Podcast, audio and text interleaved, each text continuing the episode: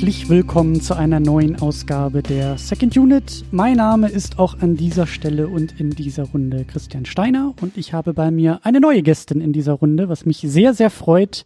Es ist die wunderbare Anne Feuerhack vom Filmmagazin. Hallo. Hallo. Hallöchen. Ähm, ach, es gibt so viel, ich, es, es, es brennt schon wieder in mir. Ich muss mich konzentrieren, der Reihe nach. Ganz, ganz gemütlich der Reihe nach. Hallo Anne und herzlich willkommen und wer bist du eigentlich? Ja, ähm, du hast ja mich schon ganz gut vorgestellt. Mein Name ist Anne und ich bin podcaste äh, auch und zwar beim Filmmagazin. Ähm, arbeiten tue ich in der Wissenschaftskommunikation ein bisschen an der Uni. Ähm, und studiert habe ich äh, Anglistik, Amerikanistik, also sowas, was man eigentlich nicht machen soll, weil man kein Geld damit verdienen kann. Da bist du hier in dieser Runde sehr gut aufgehoben. Ich bin studierter Philosoph und Filmwissenschaftler, also es ist ähm, ja, das ist gar nicht so weit weg, da fühle ich mich sehr wohl. Ja, also wir haben es in den Geisteswissenschaften ja nicht leicht, aber wir sind dadurch natürlich umso motivierter, äh, über dieses Thema zu sprechen, über diesen Film zu sprechen. Und zwar haben wir heute The Young Victoria ähm, auf dem Speiseplan, auf dem Programm. Und das hat auch mehrere Gründe und das ist auch alles, ich sag ja, ich muss mich so konzentrieren, weil ich bin so begeistert. Ich bin nämlich so begeistert von eurem Podcast, von diesem Filmmagazin. Ähm, ihr macht da nämlich ganz, ganz tolle Sachen und darüber wollte ich am Anfang auch noch mal kurz sprechen. Ähm, wie würdest du, wie würdest du deinen oder euren Podcast, ihr seid ja ein Team, ihr nennt es auch Magazin, wie würdest du das beschreiben, was ihr da macht? Ähm, oh, das ist total äh, schwierig, weil sich das eben in letzter Zeit auch so ein bisschen geändert hat. Also ursprünglich ähm, haben wir uns alle in der Studienzeit zusammengefunden ähm, unter dem Campusradio bei uns in Dresden und haben äh, dann eben das Filmmagazin angefangen. Also wir machen das jetzt schon drei Jahre ungefähr. Mhm. und dadurch, dass das eben so ein bisschen über diese Radioschiene ja kommt bei uns eher, war das auch am Anfang noch so ein bisschen mit äh, mehr Musik verbunden, weil wir das dann eben im Nachhinein auch im Radio noch ein, eingespielt hatten. Und Magazin, das war so ein bisschen die Idee, dass das so ein, so ein Mix aus äh, recherchierten und äh, so ein bisschen, äh, ja, also recherchierten Hintergrund und Interview ist mit einem Stück ähm, mit dem Anteil auch erzählen. Also wir haben uns, äh, es hat ein bisschen gebraucht, bis wir uns das auch so ein bisschen gefunden haben. Also es hat sich jetzt über die Jahre immer so ein paar Kleinigkeiten so nach und nach an, am Format geändert. Ähm, aber wir uns im Prinzip einmal im Monat eben die Sendung rauskommt, wir uns ein spezifisches Thema rausklamüsern, uns einen Interviewpartner suchen. Und so war es früher, dass wir uns dann dazu passend dann noch drei verschiedene Filme ausgesucht haben, zu denen wir uns dann noch mal ein bisschen unterhalten haben. Also so war das Ganze ursprünglich. Mhm. ähm, und jetzt haben wir aber noch mal ein bisschen umgestellt. Das heißt, ähm, also Filmpodcasts gibt es ja total viele, ja. was ja auch super ist. Deswegen kann ich jetzt hier zum Beispiel mal ein bisschen was erzählen, was auch mal ganz nett ist. und, und kann mal ein bisschen rumlabern, weil so viel Platz äh, dafür habe ich ja beim Filmmagazin sonst nicht. Ähm, wollten wir den Ansatz halt einfach mal ein bisschen anders machen. Ja, also dass wir die recherchierten Inhalte eben ein bisschen mehr ausweiten, wir jetzt mehr Interviews drin haben, mhm. also mehr Interviewpartner zu den äh, zu den Themen äh, im Gespräch haben und dieses ähm, dieser Anteil an, an unserem Gequatsche halt jetzt relativ, relativ wenig wird. Also wir haben, also so diese Filmanalyse Anteile haben wir eben gar nicht mehr so direkt drin. Das haben wir dann halt eher über die Interviews, also über zum Beispiel Wissenschaftler, die sich dann mit bestimmten Sachen ausgesucht haben. Aber wir haben auch äh, teilweise schon ähm, Leute aus der Filmbranche gehabt. Also wir versuchen das immer sehr, sehr, sehr durchzumixen, dass es halt nicht so nicht so einseitig wird. Und Klappt nicht immer, aber aber genau das Genau das gefällt mir so bei euch. Also ähm, ich hatte jetzt auch die die Ausgabe, die aktuelle Ausgabe zum Thema Filmmusik und Score und Soundtrack. Ähm, die hat mir richtig gut gefallen. Also äh, also ich habe auch reingehört, weil ich da ja ein bisschen auch äh, mich mich selber reinschmuggeln konnte. Ihr hattet nämlich über äh, Twitter so nach nach äh, Musiktipps und so gefragt. Und da war ich dann ja auch gespannt, wie ihr das dann so da einbaut ähm, was, was, was ich da auch so eingeschickt habe. Und äh, mhm. ich, ich war sofort verliebt auch in diese, genau in diesen Mix. Also ihr macht das sehr, sehr schön, wie ihr dieses Thema halt sozusagen ausschreibt. Da steht ja gleich am Anfang äh, in der Folge drin. Das ist ja sofort erkennbar, worum es geht. Und ihr habt so ein großes Thema und dann führt ihr da so über verschiedenste Wege und Stimmen und, und Perspektiven durch. Und ich, ich fand das auch sehr schön, wie, die, wie diese Ausgabe einfach fließt. Also das war wirklich, ihr teasert kurz an, ihr am Anfang habt jeden, jede Stimme mal so ganz kurz mit einem Satz irgendwie drin, so dass man schon weiß, wo die Reise irgendwie hingeht im Laufe der Sendung. Dann ist das eine gute Stunde lang. Das ist ja auch äh, knackig. So, ich meine, das, was wir hier machen, artet manchmal auch in so äh, Überstunden aus. Ähm, äh, was, was ja nicht besser oder schlechter ist, aber es ist halt anders. Und genau dieses dieses andere hat mir sehr, sehr gut gefallen bei euch so an der Sendung. Wie du sagst, es gibt viele Podcasts über Filme und alles, was mal so ein bisschen auch ausbricht aus dem klassischen Filmgespräch, finde ich total, finde ich grundsätzlich erstmal super und dann habt ihr das auch sehr, sehr schön ähm, entwickelt, so wie du sagst, ne? So über ja. Jahre verfeinert und gefunden und ähm, ja, das, das ist, ähm, und gerade dieser Magazingedanke, da habe ich auch so einen ganz, ganz ähm, großen Flecken in meinem Herz für, was halt so diese, diesen, diesen Magazingedanken irgendwie äh, in Audio auch bringt, weil, weil ähm, ein schönes Magazin ist etwas, womit man sich hinsetzt, gemütlich sich Zeit nimmt und einfach mal so durchblättert. Und die Augen bleiben irgendwo hängen und und man man überspringt dann vielleicht mal den Teil, aber bleibt dann hier mal hängen und liest sich da ein und merkt, oh, hier ist jetzt aber ein Interview drin oder hier ist jetzt irgendwie, weiß ich nicht, ein Teil, der mich für sich genommen ja gar nicht irgendwie angesprochen hätte, aber in diesem Magazinkontext bin ich ja schon dabei und krieg das dann einfach mal mit. Und da kommt man auch mal so ein bisschen leichter aus der Filterblase raus. Und ähm, das ist auf jeden Fall eine ganz schöne Sache, die ihr da macht. Und ähm, ich glaube, einmal im Monat ist das, äh, gibt es das Filmmagazin, oder? Genau, immer am, am letzten Sonntag im Monat. Und es ist also es ist natürlich schön zu hören, ähm, wenn die, wenn die Idee auch so gut aufgeht. Also gerade jetzt bei der, bei der äh, Filmmusikfolge, da haben auch vor allem äh, Martin, äh, der mit mir moderiert, und Lukas, den man nicht ganz so oft äh, hört. Also jetzt ja ein bisschen mehr in den letzten Sendungen, der das äh, produziert, der auch unser unser Mann äh, für die Technik und fürs Audio ist, extrem viel Zeit reingesteckt haben. Also die ja, das also, ich. Das ist schön. Das glaube ich, ja. Genau, aber es ist ja auch so, oder ich gehe jetzt mal davon aus, ähm, wenn ihr einmal im Monat veröffentlicht, ihr habt ja trotzdem den Monat über zu tun, um Interviews einzusammeln und irgendwie zu schneiden und zu schreiben und so ein Ding fällt ja nicht äh, vom Himmel. So, ja, oder? Ja, genau. Und dann äh, Interviewtermine unter einen Hut zu bringen, dass auch jemand Zeit hat. Ja. Und ja alle nebenbei auch noch ein bisschen arbeiten oder studieren. Einer studiert noch. Der ja noch der letzte übrig gebliebene Student. Ja, spannend. Aber es ist, es ist auch nicht mehr im Campusradio, oder? Das steht jetzt auf eigenen Beinen und ist was eigenes. Ähm, nee, das haben wir schon. Oh Gott, jetzt muss jetzt ist wieder äh, mein Zeitgefühl dahin. Ist schon seit einer Weile nicht mehr. Also es war halt daher stammt's halt ganz ursprünglich, aber weil wir dann eben alle so ähm, aus dem Campusradio langsam, man muss ja auch mal Platz für die Jüngeren lassen, ne? Die sollen ja auch mal ein bisschen ihr eigenes Zeug machen. Ähm, und wir dann eben alle auch so langsam mit dem Studium fertig geworden sind und da eben raus sind. Mhm. Ähm, war aber halt so ein bisschen die Frage, wenn, also also wir haben halt äh, in der Redaktion es nicht so richtig geschafft, immer mal so ein bisschen Nachwuchs mit ins Boot zu holen. Irgendwie wollte dann immer keiner so richtig noch mitmachen. Wir haben zwar in den Redaktionssitzungen immer so ein bisschen drum gerungen, also kommt doch mit dazu und macht mal was und so. Ähm, wir, wir haben gerne noch zusätzliche Redakteure. Ähm, aber das hat immer nicht so richtig geklappt. Also das heißt, wären wir dann gegangen und hätten es nicht weitergemacht, dann wäre das Projekt halt auch tot gewesen. Und da ähm, vor allem der Vorteil bei uns ist, dass, dass äh, der Lukas ja äh, selbstständig ist, auch beim Radio teilweise als Redakteur tätig ist und ähm, selber mit, mit Einfachton gerade auch so ein Podcast-Label hochzieht, wir das eben unter diesem Dach schön mit unterbringen konnten.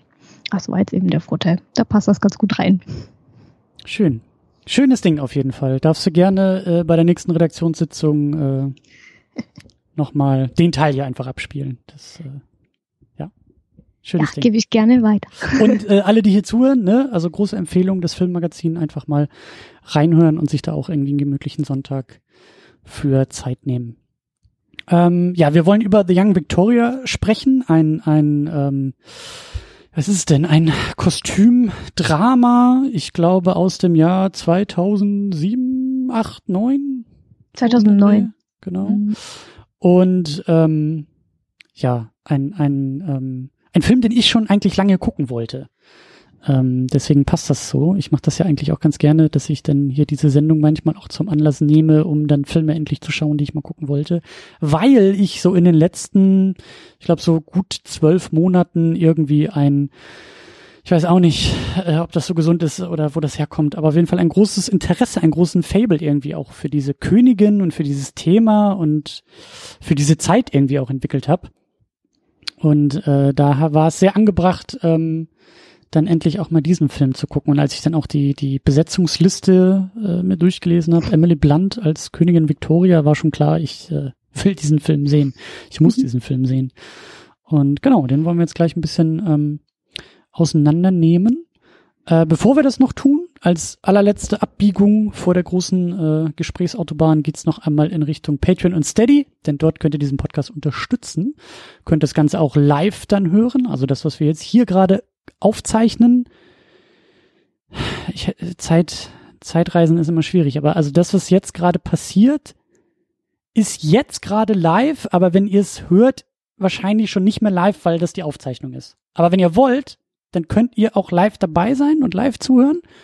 Geht über Patreon und geht über Steady, wenn ihr da euch in das Premium-Paket einklickt, äh, dann könnt ihr auch live dabei sein. Und das machen auch Leute, das machen auch immer mehr Leute, also auch das Abonnieren und Spenden. Und das macht zuletzt auch Torben Helms, der hat uns auf Steady jüngst unterstützt. Und da sagen wir vielen, vielen Dank. Und wir sagen natürlich auch äh, liebe Grüße in den Live-Chat, äh, in den Livestream. Und ähm, ja, mal gucken. Äh, die gute Anne, die Kostümfrau, ist im Chat dabei, äh, die ja, glaube ich, auch äh, prädestiniert ist äh, zu diesem Thema, zum Thema Kostümdramen. Ähm, mal gucken, ob da vielleicht auch noch aus dem Chat ein paar äh, Einwände, ein paar Flanken noch dazu kommen. Mal gucken. Auf jeden Fall äh, vielen, vielen Dank für die ganze Unterstützung und fürs äh, Dabeisein. Ja, dann äh, allererste Frage, die wir auch immer stellen. Äh, warum gucken wir eigentlich diesen Film? Warum haben wir ihn geguckt? Warum besprechen wir ihn jetzt eigentlich? Was ist da los? das, das, ist eine gute Frage, ne? die, die beginnt ja eigentlich im Prinzip immer damit, ähm, wahrscheinlich, dass wenn du Interviewpartner anfragst, du erstmal den so ein bisschen das Feld überlässt und die, die Interessen ab, äh, abfragst und ähm, fing damit an, dass ich geschrieben habe, also britische Filme sind erstmal sehr gut. So, das war Checkpunkt Nummer eins. Jawohl. Ähm, ja, was so. Und äh, dann, dann hatte ich, glaube ich, noch ähm, gemeint, dass äh, ich vor allem auch sehr gerne Kostümdramen angucke. Das ist so ein bisschen so eine Art äh, Guilty Pleasure. Also so ein bisschen Nummer zwei. Für, für schlecht, schlecht Wettersonntage und man, man braucht was, wo man dann so ein schönes, warmes Bauchgefühl hat beim Gucken. Ähm, und das hat ja dann perfekt gepasst, weil du äh, hast dann einfach gleich äh, The Young Victoria vorgeschlagen und ich habe gesagt, ja. Ich glaube, du hattest noch ähm, The King's Speech zuerst als Vorschlag, aber ich habe dann schon, Stimmt, ja. schon die Lunte gerochen und dachte mir, haha, dann kriege ich endlich auch den Film mal in einem Podcast untergebracht. Dann gucken wir doch mal The Young Victoria. Ähm, das ist auch das klassischere Kostümdrama. Das passt eigentlich auch noch besser rein. Ja, noch prunkvoller und prachtvoller. Stimmt, stimmt. Äh, ich bin auch sehr unbedarft, was äh, oder oder un, ungebildet vielleicht auch eher was ähm, Kostümdramen angeht. Ähm, bei mir ist es halt so, äh, dass dieses ganze, also ich habe im letzten Jahr, ich glaube auch so ungefähr um diese Zeit, habe ich äh, diese TV-Serie ähm, Victoria geguckt. Ähm, das war auch alles so ein bisschen über die Arbeit. Also ich bin halt auch selbstständig und habe da so ein bisschen die Veröffentlichung, also die digitale Veröffentlichung vor allen Dingen von dem Ding so ein bisschen mitbetreut und deswegen äh, kleiner Disclaimer, so ich hatte beruflich auch so ein bisschen damit zu tun, aber äh, das hier ist kein, wie soll man sagen, kein bezahlter, keine berufliche Meinung, sondern das ist meine ganz persönliche Leidenschaft. Denn ich bin da echt hängen geblieben bei dieser Serie. Also mhm. ähm, die hat mir echt richtig, richtig gut gefallen. Ähm, genauso wie du das gerade beschrieben hast, genau dieses Wohlfühl-Ding, weil, weil Kostüm, weil, weil, also auch da wahnsinnige Sets aufgebaut wurden und weil das einfach zu aller, allererst erstmal etwas wahnsinnig Tolles fürs Auge ist. Das ist mir sofort aufgefallen. So, das sieht ja. einfach alles ja. geil aus. Und dann, ich hatte vorher nicht viel mit Kostümfilm irgendwie am Hut ähm, hab, hab habe mich nie irgendwie dem Thema gewidmet, aber habe dann gemerkt, so wow, das ist irgendwie irg irgendwas macht das mit mir. Und dann auch noch so dieses konkrete Ding und auch diese reale Person, also diese Königin Victoria und eben auch so die Serie, so die die die ersten zwei Staffeln umspannen eigentlich eine ähnliche Erzählung, wie dieser Film das jetzt auch tut. Und das fand ich inhaltlich alles auch ziemlich, ziemlich spannend und ähm, war dann so ein bisschen drin. Also war, war begeistert von, von dieser Serie, von dem Thema und habe mich dann auch noch ein bisschen weiter eingelesen und ähm, ich glaube im Jahr 2012, also nach diesem Film, nach The Young Victoria, ist halt noch eine neuere Biografie über die Königin Victoria erschienen, auch von einem sehr renommierten Biografen. Ich habe jetzt leider das Buch irgendwo hier nicht griffbereit. Auf jeden Fall äh, habe ich das hier, also habe mir das dann auch geholt und wälzt mich halt immer noch durch das Ding. Das hat glaube ich 700 Seiten oder so. Ähm, aber es ist super spannend. Ich finde diese, ich finde diese Persönlichkeit oder zumindest das, was jetzt so äh, niedergeschrieben ist und was irgendwie auch erzählt wird über sie, finde ich erstmal wahnsinnig interessant und spannend, weil ähm, ja, das, das, ich glaube, das war eine wahnsinnig interessante Zeit. Der Film zeigt es ja auch so ein bisschen, äh, alles sehr turbulent und ähm, ja, auch, auch ja. irgendwie eine, eine Wahnsinnsgeschichte, so mit 18 Königin zu werden in einer Zeit, wo Frauen halt noch weniger zu sagen hatten als heute so, das ist, ähm, glaube ich, alles nicht so nicht so leicht gewesen. Aber du sagst ja, du hast Anglistik studiert. Hattest du denn auch im Studium irgendwie, ähm, also wie historisch war das aufgezogen? Hattest du da auch schon irgendwie ähm, zu der Königin irgendwie was was gelesen, was gemacht? Oder oder wie wie bist du so ein bisschen zu dem Film? Du hast ihn ja, glaube ich, schon auch vor diesem Podcast geguckt, ne? Mm, also im, also im Prinzip das Studium selber, also Geschichte nimmt einen großen Teil davon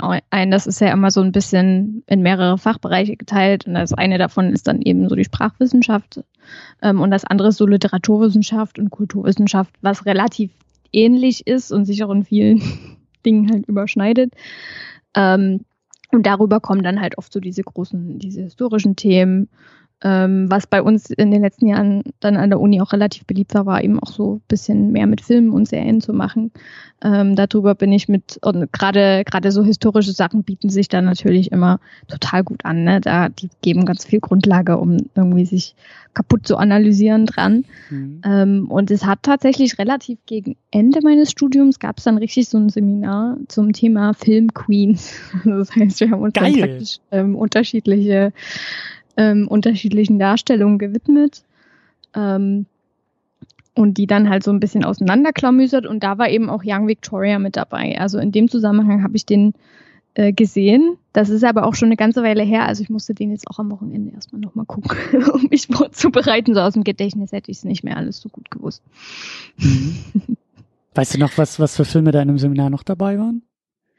Ähm, das war noch, ich glaube, dieser der erste Elizabeth-Film. Also das waren schon wirklich so die ganz klassischen, die großen, die man so kennt jetzt von denen. Also so viele, so viele weibliche Königen, Königinnen gab es ja in der Geschichte nicht. Mhm. Ähm, und dann war auf jeden Fall war noch äh, der Film The Queen dabei, also wo Helen Stimmt. Mirren die Queen spielt, also wo es so um den äh, den Geschichte von, also was nach dem Tod von Diana passiert und wie sie damit umgehen, so ein bisschen diese mhm. Monarchiekrise das äh, widerspiegelt. Genau, also die drei waren es auf jeden Fall, sonst weiß ich es gerade gar nicht mehr so genau. Ich habe halt auch so das Gefühl, dass klar durch, durch Netflix auch wahrscheinlich ähm, Königin, ähm, filmische Königinnen wieder so ein bisschen on vogue sind, weil ähm, äh, wie heißt es denn bei denen? Was ist denn da die Serie? Äh, na, die doch auch über Königin Elizabeth ist. Um, ähm, The Crown. The Crown, genau. Oh ja, die ist auch sehr zu empfehlen. ja, ich habe da ja reingeguckt. Äh, irgendwie bin ich da nicht ganz so warm mit geworden. Irgendwie war mir das ein bisschen zu schleppend in der Erzählung. So, aber auch wahnsinnig gut ausgestattet und mhm. äh, Claire Foy ist auch total super sowieso. Ähm, und ich glaube, die machen das ja auch, dass die, ich glaube, alle zwei Staffeln springen sie ja, glaube ich, weiter, ne? Ja, die springen ein bisschen in der Zeit. Also ich glaube, die, die kommende, die soll dann auch schon wieder noch mal ein ganzes Stück weiter sein. Hm, ich glaube, die, die besetzen die Rolle halt neu, um dann ähm, verschiedene Epochen irgendwie auch der Königin zu ja. erzählen und so, ja. Ja.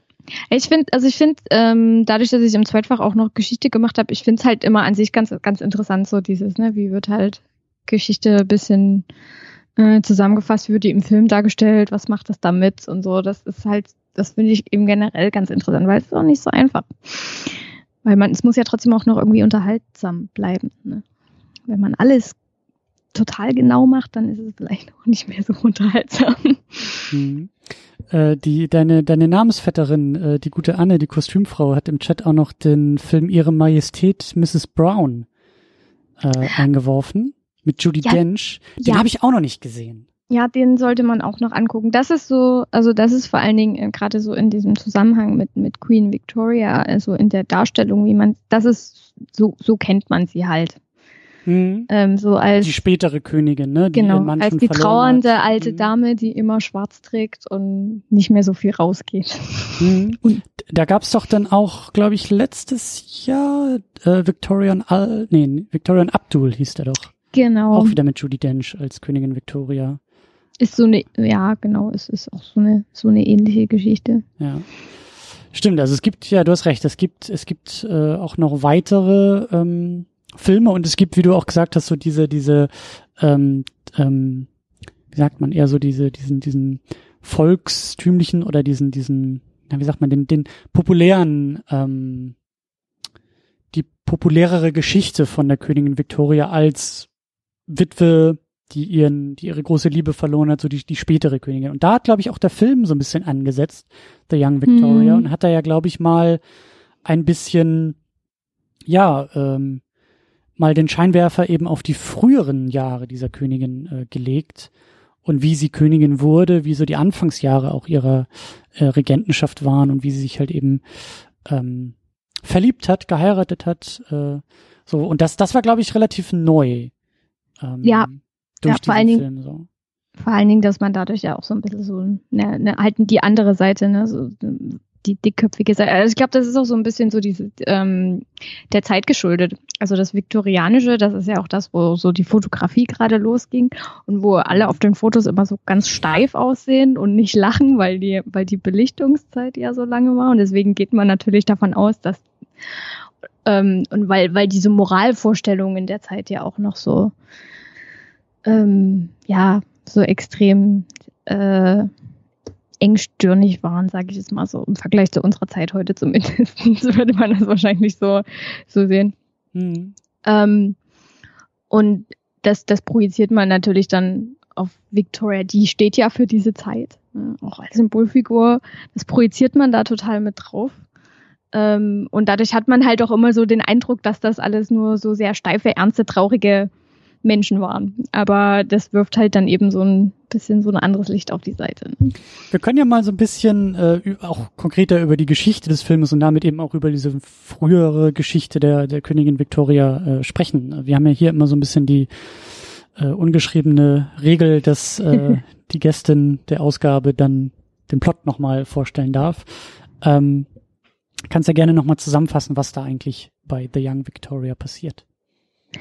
Genau, im, Prin im Prinzip äh, dreht sich der Film eben um die, naja, um die ersten Jahre ihrer ihrer Zeit als Königin. Das geht erstmal mit einem, ähm, erstmal damit los, dass wir so ein bisschen erzählt bekommen, wie ihre Kindheit abgelaufen ist, ähm, dass sie sehr behütet, extrem behütet, extrem überbehütet? Ohne, überbehütet, ja, mit einem sehr strikten System aufgewachsen ist. Also sie, also da bei ihr eben von vornherein klar war, dass sie ähm, auf äh, äh, das Erbrecht auf den Thron haben wird.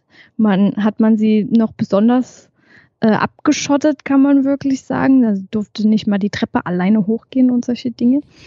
Ähm, sie äh, da wirklich extrem isoliert im goldenen Käfig aufgewachsen mhm. ähm, und äh, wird eben auch gerade durch ihre Mutter äh, und äh, den, naja, Berater, der die Mutter auch ganz schön unter der Fuchtel hat, Sir Conroy, äh, kontrolliert äh, und vom, vom Rest der Familie auch ferngehalten. Ja, das ist ja dann auch immer so dieses, wenn, wenn äh, wenn jemand noch jung ist und sein kann, dass, dass die Person ähm, in so eine Machtposition kommt, noch bevor sie volljährig ist, dann wollen natürlich alle ein Stückchen davon haben, weil mhm. dann hat man ja Macht über die, über sie sozusagen. Also so wird das Ganze etabliert und äh, ähm, also am Anfang steht dann eben erstmal so diese Frage im Raum, wird sie denn überhaupt, schafft es denn noch, bis sie 18 wird, um dann selbst, selbstständig zu regieren oder muss sie sich dann eben erstmal ähm, also ist halt praktisch erstmal nur so vorgeschoben äh, als Königin, die aber äh, deren Berater eigentlich regieren oder deren Erziehungsberechtigte oder wie auch immer man das dann äh, äh nennen möchte. Ähm, und ich glaube, dieser dieser äh, Sir John Conroy ist da auch, also der der ja was ist ich ich weiß gar nicht, ich glaube auch irgendwie so der ähm, also er ist ja über die Mutter von ihr irgendwie da am Hof und ich weiß auch gar nicht, ob, ob, ob man da, genau. wie viel da zwischen den beiden auch noch so anderweitig läuft und in welcher exakten beruflichen und privaten Beziehung die beiden zueinander stehen. Aber auf jeden Fall drängt er sich ja extrem stark ja. auf und versucht da, also deutlich sichtbar eben Kontrolle und Macht über die junge Victoria auszuüben, um dann natürlich so in der Hoffnung, ja, wenn die erstmal auf dem Thron sitzt, dann ist das ja eigentlich eher so nicht unbedingt sein Thron, aber zumindest seine Möglichkeit, um ganz, ganz viel äh, Einfluss auf sie auszuüben. Genau, so. genau. Das ist doch, also das, das geht, das geht doch so ein bisschen auf diesen äh, Mythos der ganz traurigen Kindheit zurück, die Victoria hatte. Also das ist, das ist das Schöne bei Queen Victoria. Die hat total viel Tagebuch geschrieben. Ja. Deswegen kann man wahrscheinlich auch so lange ja. Biografien über sie schreiben. Also man hat ganz viel Schriftzeugnisse von ihr und, und äh, kann darüber halt viel, viel nehmen. Aber das ist natürlich von ihrer Seite halt auch sehr das hat sie halt später aufgeschrieben. Ne? Also das ist dann halt auch sehr emotional. Und das ist natürlich auch nur ihre Perspektive. Und geprägt. ich, ich habe, also ich sag ja, ich bin da auch in durchaus äh, tiefere Löcher gefallen und habe dann auch mal versucht rauszufinden, ob man irgendwie an, an, an irgendwelche Tagebücher halt rankommen kann. Mhm. Ähm, und habe dann auch gelesen, dass die halt nach ihrem Tod, ähm, glaube ich, durch eine ihrer eigenen Töchter, ich glaube durch eine spätere Tochter, ähm, schon veröffentlicht wurden aber halt auch schon extrem editiert wurde in diesen Dingern. Ne? Also irgendwie alles politische, was in diesen Tagebüchern drin stand, wurde irgendwie komplett rausgenommen und dann wurden da glaube ich auch noch ein paar Sachen irgendwie abgeschwächt und also da gab es schon, ähm, also ich glaube, ich glaube nach ihrem Tod war das also relativ nah nach ihrem Tod. Das war halt eben frühes 20. Jahrhundert, dass sie gestorben ist. Ähm, und wie gesagt, das sind schon, das, das, also ihre subjektive Perspektive, die teilweise auch noch so aus Kind, Kindheitstagen äh, irgendwie ist, die dann halt noch stark editiert wurde und dann erst irgendwie so für den gemeinen Pöbel irgendwie veröffentlicht wurde. Und ähm, ist auch ein bisschen tricky, weil ich glaube, ich glaube, in England kannst du diese Dinger sogar online irgendwie lesen. Da gibt's irgendeine Library of bla bla bla, die das irgendwie online veröffentlicht hat. Aber da kommst du halt außerhalb Großbritanniens kommst du da, glaube ich, irgendwie eben nicht ran. So. Da war jemand so fleißig und hat die alle digitalisiert. Ah, ja, okay. ja, da, also da, da ist einiges aufgearbeitet worden auf jeden Fall, aber eben auch vieles verloren gegangen so über die Zeit. Aber das, das, das wäre auch noch so ein Ding, wo ich sage, ja, das, äh, ich würde super gern einfach mal ihre Sachen im Original halt lesen. So wie, wie liest sich sowas? Wie liest sich so ein Tagebuch einer jungen, verliebten Königin Anfang des 19. Jahrhunderts? So, oder Mitte des 19. Jahrhunderts. Das, ja, da habe ich großes Interesse dran, aber ja. Ein royales Teenie-Tagebuch sozusagen. Sehr emotional wahrscheinlich. Das ist doch super. Ja, aber ich, ich, ich, ich schreibe halt auch Tagebuch und gerne Tagebuch, ja. so selten, aber gerne. Und ja, da, also wie gesagt, diese Biografie, die ich auch lese, ähm, die von 2012, die greift natürlich sehr stark auch auf diese, auf diese Tagebücher zurück. Und deswegen ist, glaube ich, auch nur sowas möglich wie dieser Film und auch wie die Serie. So, da ist, da ist natürlich, ist natürlich ein, ein Goldschatz, um solche Geschichten auch erzählen zu können. So, genau. Aber naja, sie ist ja, sie bleibt ja nicht, ähm, sie wird ja irgendwann volljährig. So. Ja, sie wird volljährig und, und auch erst äh, glücklicherweise danach äh, zur Königin gekrönt. Also dann ihr, ihr Onkel stirbt nach ihrem 18. Geburtstag ähm, und dann kommt sie sozusagen auf den Thron. Also das heißt, sie darf alleine regieren und braucht keine Erziehungsberechtigten. Ähm, und dann beginnt praktisch so die nächste Phase im Film. Ja, also mhm. das, ähm, sie eben versuchen muss mit der Situation, auf die sie ja eigentlich sehr schlecht vorbereitet war, mit Absicht, damit sie eben äh, Unterstützung ja. braucht, ähm, wie sie damit eben klarkommt ähm, und praktisch aber na, von der von, na, von der einen Kontrolle so ein bisschen in die nächste rutscht. Ähm, also sich da praktisch den, den sehr viel Unterstützung vom aktuellen Premierminister von, von Melbourne hat und der praktisch ihr engster Berater wird und einen sehr, sehr starken Einfluss auf sie hat. Mhm. Ähm, Soweit, dass das ja auch sehr karikiert wird in Zeitungen und so. Also Victoria generell war mhm. auch am Anfang total unbeliebt. Liegt aber auch daran, dass sie halt sehr, sehr deutsch war. Also so dieses Königshaus in der Zeit war halt total deutsch. Ja. Und sie ist auch eigentlich, glaube ich, ziemlich deutsch aufgewachsen, weil ihre Mutter auch aus Deutschland kam und sehr schlecht Englisch sprach und so. Ja, äh, hier das, wie sagt man, das, das Haus Hannover ist es irgendwie, ne? Mm, genau. Das Was interessanterweise halt ähm, eigentlich bis zur Königin Elisabeth geht, aber im Zweiten Weltkrieg dann zum Hause Windsor um um, uminterpretiert wurde. Genau, deutsche Namen waren nicht mehr so hip. War nicht so cool, dass dann auf einmal irgendwie da diese Königin so deutsche Wurzeln hat und irgendwie aus dem Haus Hannover irgendwie kommt. Dann, äh, ja, das äh, fand ich auch sehr skurril. Aber ja. Ja, also im Prinzip in so in diesem Stadium, sie schafft, also sie schafft ja jetzt praktisch oder kann sich jetzt endlich so von dieser äh, von ihrer Mutter und ihr und unser Conroy losreisen und ähm, jetzt, jetzt, jetzt kommt so dieser Teil, in dem sie, ähm, naja, in dem sie Königin ist. Man, man sie auch ein bisschen in diese Richtung drängt, ein bisschen eine Frau muss ja auch heiraten. Ja. ähm, das will sie aber auch noch nicht. Sie will ja ihre, ihre Freiheit auch noch ein bisschen ausleben. Ähm, und jetzt dann, das baut, da baut sich äh, also praktisch so eine gewisse Real, äh, eine Realität, ja, ja, eine Rivalität äh, zwischen ähm, ihrem engsten Vertrauten, also dem, dem Premierminister Melbourne auf und ähm, Albert, ihr Cousin, der ihr ja schon ein bisschen eher von, von ihrer Mutter vorgestellt wird, äh, also so im heiratsfähigen Alter und der wäre ja ein guter Kandidat. Aber der ist halt nicht so attraktiv, weil das ist ja, das ist ja der, den ihre Mutter mag. Ja. Und ja, also, ja, und, und, und auch so dieses, äh, ich glaube, sie war da nicht so begeistert von dieser, von diesem Pragmatismus, ne? So dieses, ähm, das ist ja auch so ein bisschen im Film durchgekommen, dass so auf seiner Seite, also sein Vater, ist das nicht der, oder ist das sein Onkel, King Leopold? Ich glaube, es ist der Onkel, die, mhm. oder so. Die auf, sind ja auf jeden, auf jeden Fall ist das so von, von, von Alberts Seite, also seine Familie ist auch sehr, strategisch bei dieser ganzen Nummer unterwegs. Ne? So, das sehr deutsch irgendwie. Ja, es ist natürlich sehr von Vorteil, wenn ausgerechnet er und dann hat man da auf einmal ne, direkten Draht irgendwie nach England zum Königshaus und die eigene Machtposition und in Europa ist man dann natürlich auch wieder gleich wichtiger und so. Das, das ist ja auch immer so ein, so ein leichtes, ich will nicht sagen Personalgeschacher, aber irgendwie schwingt sowas auch, auch bei der ganzen Sache mit. Und ich glaube, beide waren erstmal nicht so begeistert von dieser ganzen Sache. So da irgendwie wie so ein, weiß ich nicht, äh, so, so als Objekt da irgendwie hin und her geschoben. Das, was der Film sehr schön macht mit diesem Schachspiel, ne? So die beiden, ja. die dann beim, beim Schachspielen ähm, genau darüber sprechen, wie die beiden vielleicht selber gerade über irgendwelche Bretter geschoben werden, um strategisch von Vorteil zu sein. So.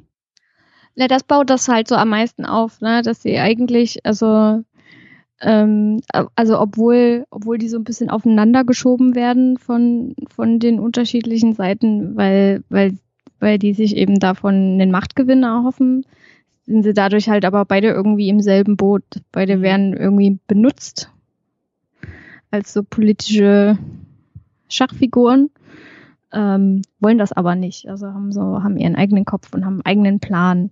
Also so was, was, was der Film nach und nach so ein bisschen für mich aufbaut, vor allen Dingen, ist eben so dieses, ähm, weil Victoria und Albert ja auch so eine totale Einheit sind und ja so die, also ähm, total viel äh, gemacht haben. Ja.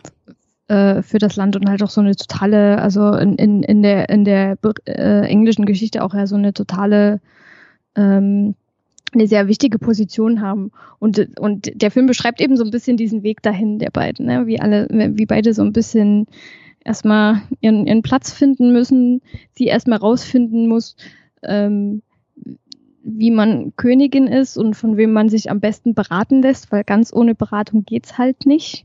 Mhm. Ähm, und ähm, dann ist es so ein bisschen so dieses Melbourne ist halt der, der ist auch, also der, der sieht sehr jung und dynamisch und sehr schick aus im Film, aber der war eigentlich, glaube ich, wesentlich älter. Ja. ja. ähm, er ist halt so der, der so alles nach Tradition macht, alles wie gehabt. Und am besten ändern wir Dinge nicht. Die sind so, wie sie sind. Also dann ist halt der Palast kalt, weil die sich nicht entscheiden kann, wer das, können, wer das Feuer anzündet oder so. Ja. ähm, und Albert ist halt, äh, ist halt der, der Victoria bei Entscheidungen unterstützt, aber sagt, du kannst das, du kannst das halt selber, du kannst halt Dinge ändern. Ähm, halt eher so, gleichwertige, also die beiden eher so als gleichwertige Partner etabliert. Und Victoria braucht aber erstmal ein bisschen Zeit, um sich dem halt klar zu werden. So. Ja, und das ist ja auch das Schöne bei der ganzen Sache, dass dann ja doch auch diese Liebesgeschichte dann passiert. So. Und zwischen den beiden dann ja auch passiert ist. Also, obwohl sie da erstmal wie so Schachfiguren äh, aufeinander geschoben werden und erstmal so ein bisschen stinkig beleidigt sind und sagen, so ein bisschen trotzig so, wollen aber kein Schach spielen, dann sich ja doch ineinander verlieben. Und dann ist es ja doch eine große Liebeshochzeit. Und dann sind sie ja doch groß verliebt und äh, ähm, ja, und das ist ja auch ein wichtiger, ein wichtiger Teil dieser ganzen Geschichte. Wie du gesagt hast, so, ich glaube, genau. ich glaube, alles, was danach kam, so mit, mit irgendwie, ähm, ähm, ich glaube, er hatte irgendwie dann auch das Konzept von der Weltausstellung irgendwie ähm, erdacht und dann ja auch umgesetzt in, in England, in, in London. Ähm, ich glaube, das war sogar auch die erste dieser Art, oder? Weißt du das? Ich weiß gar nicht, ich weiß nicht, ob es die erste ist, aber die ist auf jeden Fall, da, da wurde ja extra so dieser, dieser riesige Glaspalast dafür aufgebaut. Genau. Also ähm, ein, ein, ein, ein, also ein, ein wahnsinnig erfolgreicher Ableger auf jeden Fall und, und er ist ja auch so dieser, dieser, ähm, ja, da kommen dann vielleicht irgendwie auch so diese, diese deutsche Erziehung oder so durch, aber auch ein, ein, ich will sagen, großer Philosoph, aber ein sehr, sehr denkender Mensch, ein sehr rationaler Mensch, ein sehr ähm, naturwissenschaftlich interessierter Mensch und hat das ja irgendwie auch so zu ihr herangetragen. Wie du sagst, genau. sie ist halt sehr, also sie ist halt anders erzogen worden, oder oder hat eine andere Bildung auch durchgemacht und und also da ergänzen die beiden sich halt eben auch so als als Power Couple total gut. So und ja. Ja, genau. Also sie ist halt sehr, bei, bei ihr, also was bei ihrem Film, finde ich, total viel durchkommt, ist halt, wie kindlich sie eigentlich noch ist. Das wird, wird ja immer gerne gemacht. Ne? Also sie spielt ja so lange mit den Puppen und, mhm. und äh, also selbst nach so ihrer äh, nach, nach so ihrer ersten Sitzung mit den Politikern ähm, hüpfte dann so im Galopp den Flur entlang und so. Ähm, also sie, sie, muss, sie ist halt noch sehr kindlich am Anfang und muss sich halt total da reinfinden. Und was ja Victoria generell an, an äh, anhängt, ist, dass sie ja extrem emotional war und dann immer so total Wutausbrüche hat. Die haben sich auch sehr viel gestritten, Victoria ja. und Albert. Was ich auch sehr schön hier in dem Film fand, ne, dass sie irgendwie, ich weiß gar nicht mehr, was es war, ich glaube, es war auch so gegen Ende hin oder so, sie wirft ihm irgendwas an den Kopf und er hat überhaupt keinen Bock auf die Nummer gerade und lässt sie da so stehen und sagt, ja, dann gehe ich halt. Und verlässt das Zimmer und sie poltert hinterher, ich bin deine Königin und ich erlaube dir nicht zu gehen und komm zurück. Und ähm, ja, das äh, fand ich auch sehr schön. Das ist auch das, was ich halt in der Serie oft äh, gesehen habe und auch so in, den, in dieser Biografie auch drin steht, dass die beiden, glaube ich, äh, sehr, ja, sehr, ähm, auch da sehr leidenschaftlich waren ne? Also auch leidenschaftlich gestritten haben. Und das finde ich halt auch so spannend. Ähm, ich, ich finde ihn auch total interessant. Ich finde beide total interessant. Ich finde sie total spannend, weil irgendwie mit 18 Königin werden und überhaupt nicht richtig vorbereitet zu sein auf die Nummer und äh, als irgendwie zweitlängste äh, Monarchin, Monarch auf dem Thron zu sitzen und halt eine Epoche also wirklich zu definieren, also was alles während ihrer Regentenschaft passiert ist, wie sich die, also wie sich das Land, wie sich die Gesellschaft, wie sich die Welt im Grunde genommen in dieser Zeit verändert hat, ist halt massiv. Und das halt alles irgendwie zu wuppen und das halt alles zu stemmen, ist erstmal phänomenal und wie gesagt total spannend. Und da sehe ich auch so sofort so, ein, so, ein, so eine Brücke äh, vom Hier durch die Geschichte in die Vergangenheit, so, weil ähm, wir leben auch, glaube ich, in sehr turbulenten Zeiten und sowas in den letzten Jahren und Jahrzehnten irgendwie, äh, wie sich gefühlt auch die Welt verändert hat in Sachen Digitales und Globalisierung und dann halt auch teilweise zu lesen, wie zu ihrer Zeit die Leute halt auch dachten, die Welt dreht sich dreimal schneller, weil jetzt irgendwie Züge mit 30 kmh durch die Gegend fahren und auf einmal überall Gleise gelegt werden und oh Gott, äh, ne, wie, wie, wie, äh, was, was für große Sprünge macht die Menschheit hier gerade und Weltausstellungen werden gehalten und so. Das alles finde ich wahnsinnig, äh, wahnsinnig spannend, aber ich finde ihn auch total interessant, weil das macht der Film auch, auch sehr schön, auch zum Ende. Das macht die Serie natürlich durch die längere Zeit, die sie hat, um zu erzählen, dass er ja auch total verloren ist irgendwie am Anfang. Ne? Also klar, er ist verliebt und heiratet sie und ist dann halt eben äh, der Prinz an ihrer Seite, aber auf einmal weiß er gar nicht, was er tun kann und tun soll, aber er will was tun. Also er will nicht einfach nur irgendwie Blumen pflücken und im Garten sitzen und irgendwie gut aussehen, sondern er will halt auch gestalten. Und da sind die beiden auch erstmal sehr ähm, ja nicht nur aneinander geraten, sondern das war halt auch eine große Herausforderung für sie, dafür zu sorgen, dass er sich auch nützlich fühlt und nützlich machen kann. Ja, das ist so ein, das ist so ein Thema, was, was, was dann, ähm, was, was man oft hat, wenn, äh, wenn es ein Film über eine Königin ist, ist das ist dann ja immer die Frage, was, was macht der Ehemann? Weil richtig König ist er nicht. Das ist was, was man in The Crown zum Beispiel auch ganz gut wiederfindet, ne? dass man halt so ein bisschen diese, diese Sinnsuche hat und ähm, zu, als erstes sucht sich Albert ja dann, ähm, dass er diesen, das, das Funktionieren des Palastes ein bisschen effizienter gestalten will, weil es ein, ein bisschen übertrieben erscheint, dass jeden Tag äh, der Tisch in irgendeinem Raum gedeckt wird für Leute, die da nicht kommen und kein Abendessen oder so. Also mich an Dinner for ein bisschen erinnert, aber ja, diese merkwürdigen Traditionen, die da halt dann irgendwie im Protokoll hinterlegt sind, die halt unhinterfragt gemacht werden. Ja. Ähm, und sich halt nach und nach immer mehr seinen, seinen Weg halt an, an, an ihre Seite bahnt auch. Also für mich hätte es so ein bisschen so diesen Eindruck, dass, also, dass die beiden ähm, sich als Paar immer mehr durchsetzen, ähm, indem sie sich aber von denen, die sie eben kontrolliert haben, nach und nach lösen. Mhm. Also das ist eben zuerst die Mutter von Victoria, das ist dann aber auch ähm, der Onkel von Albert, also dieser Kön König Leopold, glaube ich, hieß mhm. er, ähm, der ja auch sehr abhängig drauf war, dass die beiden heiraten, ähm, den, dem Albert dann zu verstehen gibt, dass, also wir können gerne Briefe schreiben, aber es geht nur noch um Familie und so. Mhm. mhm. Über Arbeit reden wir nicht. Ich glaube, so sie ungefähr. entlässt dann ja auch ihre, ähm, ich weiß nicht was, was das Kindermädchen, also ihre. Genau.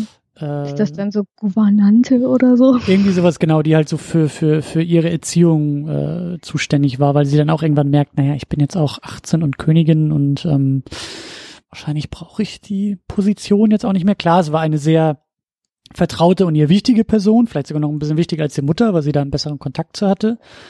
Ähm, aber ja, das, das, äh, da, da verändert sich auch einiges. Ähm, und muss sich eben auch verändern. Und das, das finde ich auch interessant, wie die beiden so in diese Rollen dann auch irgendwie reinkommen. Genau, bis, bis dann eben sie ihre Schreibtische zusammenschieben und gemeinsam regieren und sich halt von anderen Leuten nicht so reinreden lassen. Also das ist zumindest so dieses, dieses Ideal, sag ich mal, was der, was der, was der Film aufbaut. Aber das ist halt, das ist eigentlich ganz cool, dass es nicht so damit aufhört ja. und sie heiraten und waren glücklich bis an ihr Lebensende, sondern es geht eben auch darum, wie, wie kommt man denn dann in so einer Ehe klar und wie organisiert man sich das denn zurecht? Ähm, und deutet auch, aber trotzdem auch schon so ein bisschen in, in diese Richtung hin, ähm, naja, ähm, wie wir Victoria dann später kennen. Ja, also das, das Kleidung für Albert rauslegt. ja, aber das genau, das erklärt halt eben auch, woher denn diese tiefe Trauer kommt oder oder ja. bringt uns das zumindest ein bisschen näher. Also in der Serie, ähm, wie gesagt, ich glaube zwei Staffeln gibt's jetzt davon und die sind, glaube ich, sogar auch ähnlich. Also in der zweiten Staffel lebt Albert auch noch sind, glaube ich, an einem ähnlichen Punkt. Vielleicht, ich glaube, der Film hat einen Tick früher aufgehört. Ich glaube, sie hat ja noch nicht mal irgendwie Kinder gehabt im Film. Ich glaube, die war gerade schwanger geworden mit dem ersten genau. Kind. Genau, und äh, die Serie ist da schon ein bisschen weiter in der Erzählung. Ich glaube, da haben sie schon drei, vier, fünf Kinder, was auch ganz interessant ist, weil, und auch in, in der Biografie steht es halt auch immer wieder drin, so sie war halt nicht unbedingt so begeistert von den Kindern, weil sie wollte halt auch erstmal so ein bisschen Zeit mit ihrem frisch verheirateten und extrem verliebten Ehemann haben und nicht irgendwie diese komischen Kinder dann so, die ein dann ja doch auch ein paar Monate aus allem irgendwie rausreißen und so dieses ähm, ja, also so extrem begeistert war sie von den Schwangerschaften und auch von den Babys dann nachher, glaube ich, nicht so sehr. Die, die war überhaupt nicht mütterlich. Das finde ich, aber da finde ich, ich habe also ich hab von der Serie leider erst eine Staffel gesehen. Deswegen weiß ich, also mhm. kann, kann ich bei der zweiten nicht so im Detail, aber ich glaube, da ist, also da hat so eine Serie ja natürlich auch mehr Zeit, um da besser drauf einzugehen. Ja. Aber da finde ich die halt ein bisschen, bisschen besser, äh, weil die das halt noch mehr anspricht. Ich, also man hat, ich finde halt bei, bei The Young Victoria, das ist, das ist schon wirklich extrem romantisiert, so diese Liebesgeschichte und dann ist er auch noch schwanger und alle freuen sich und alles ist schön, ja, aber ja, eigentlich, ja. eigentlich hat Victoria das Schwangersein gehasst. Und eben, genau, und, und mit den Kindern ist sie jetzt, also so, also sehr mütterlich war sie eben auch nicht. Die war halt so, die war so mit, mit ihrem Ehemann, ähm, äh, beschäftigt und naja, schon, das war ja schon so eine, so eine Obsession irgendwie, dass, ähm, dass ihr das halt, dass ihr Lebensmittelpunkt war. Die Kinder waren halt da. Die haben ein bisschen genervt und die haben, haben, haben, haben ja auch Zeit von, von Albert weggenommen, so, die er mit ihr verbringen könnte und so. Eben. Das ist ja blöd. Eben, aber ähm, ja. Genau. Und ja, der Film endet halt deutlich vor seinem Tod. Ich glaube, das gibt ja noch ein paar Texttafeln hinterher. Ich glaube, irgendwie 20 Jahre oder so hatten die beiden zusammen und dann ist er als erster gestorben.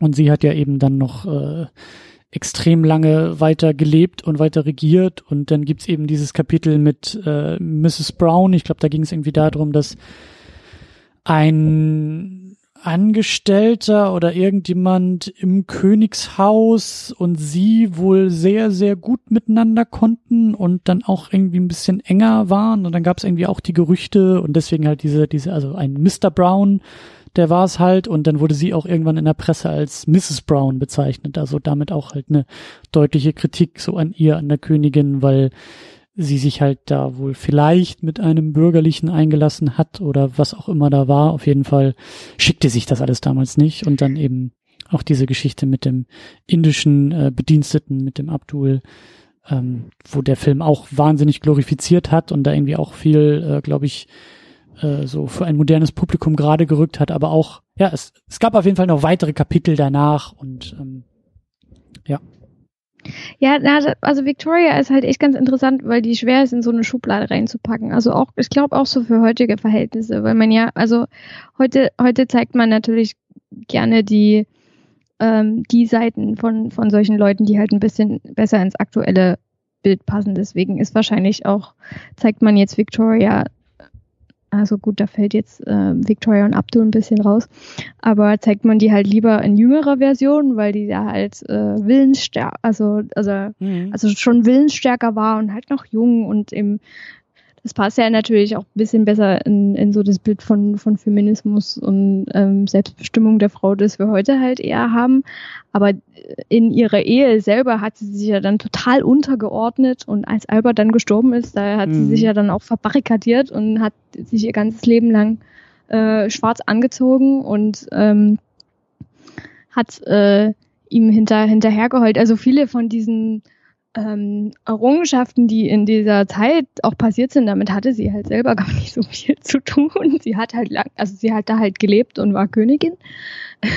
Aber so viel Einfluss auf solche Sachen hatte sie halt, hatte sie halt gar nicht gehabt. Und da hat sie sich wahrscheinlich auch mehr äh, von Albert leiten lassen, als, hm, ja. ähm, als man vielleicht denken würde. Also der hat, dadurch, dass sie ja auch so viel schwanger war, die war ja nur schwanger, die hatten neun Kinder. Ähm, und äh, dann muss man sich ja auch, äh, dann ist es ja gerade, also es war ja früher irgendwie noch, noch absurder alles, wenn man schwanger ist, dann muss man sich ja in einen Raum einschließen und nicht mehr rauskommen. also, also musste sich ja dann auch aus ihren Geschäften mehr zurückziehen mhm, und so hat ja. halt, glaube ich, Albert Stück für Stück auch mehr, mehr Kontrolle übernommen, sage ich mal.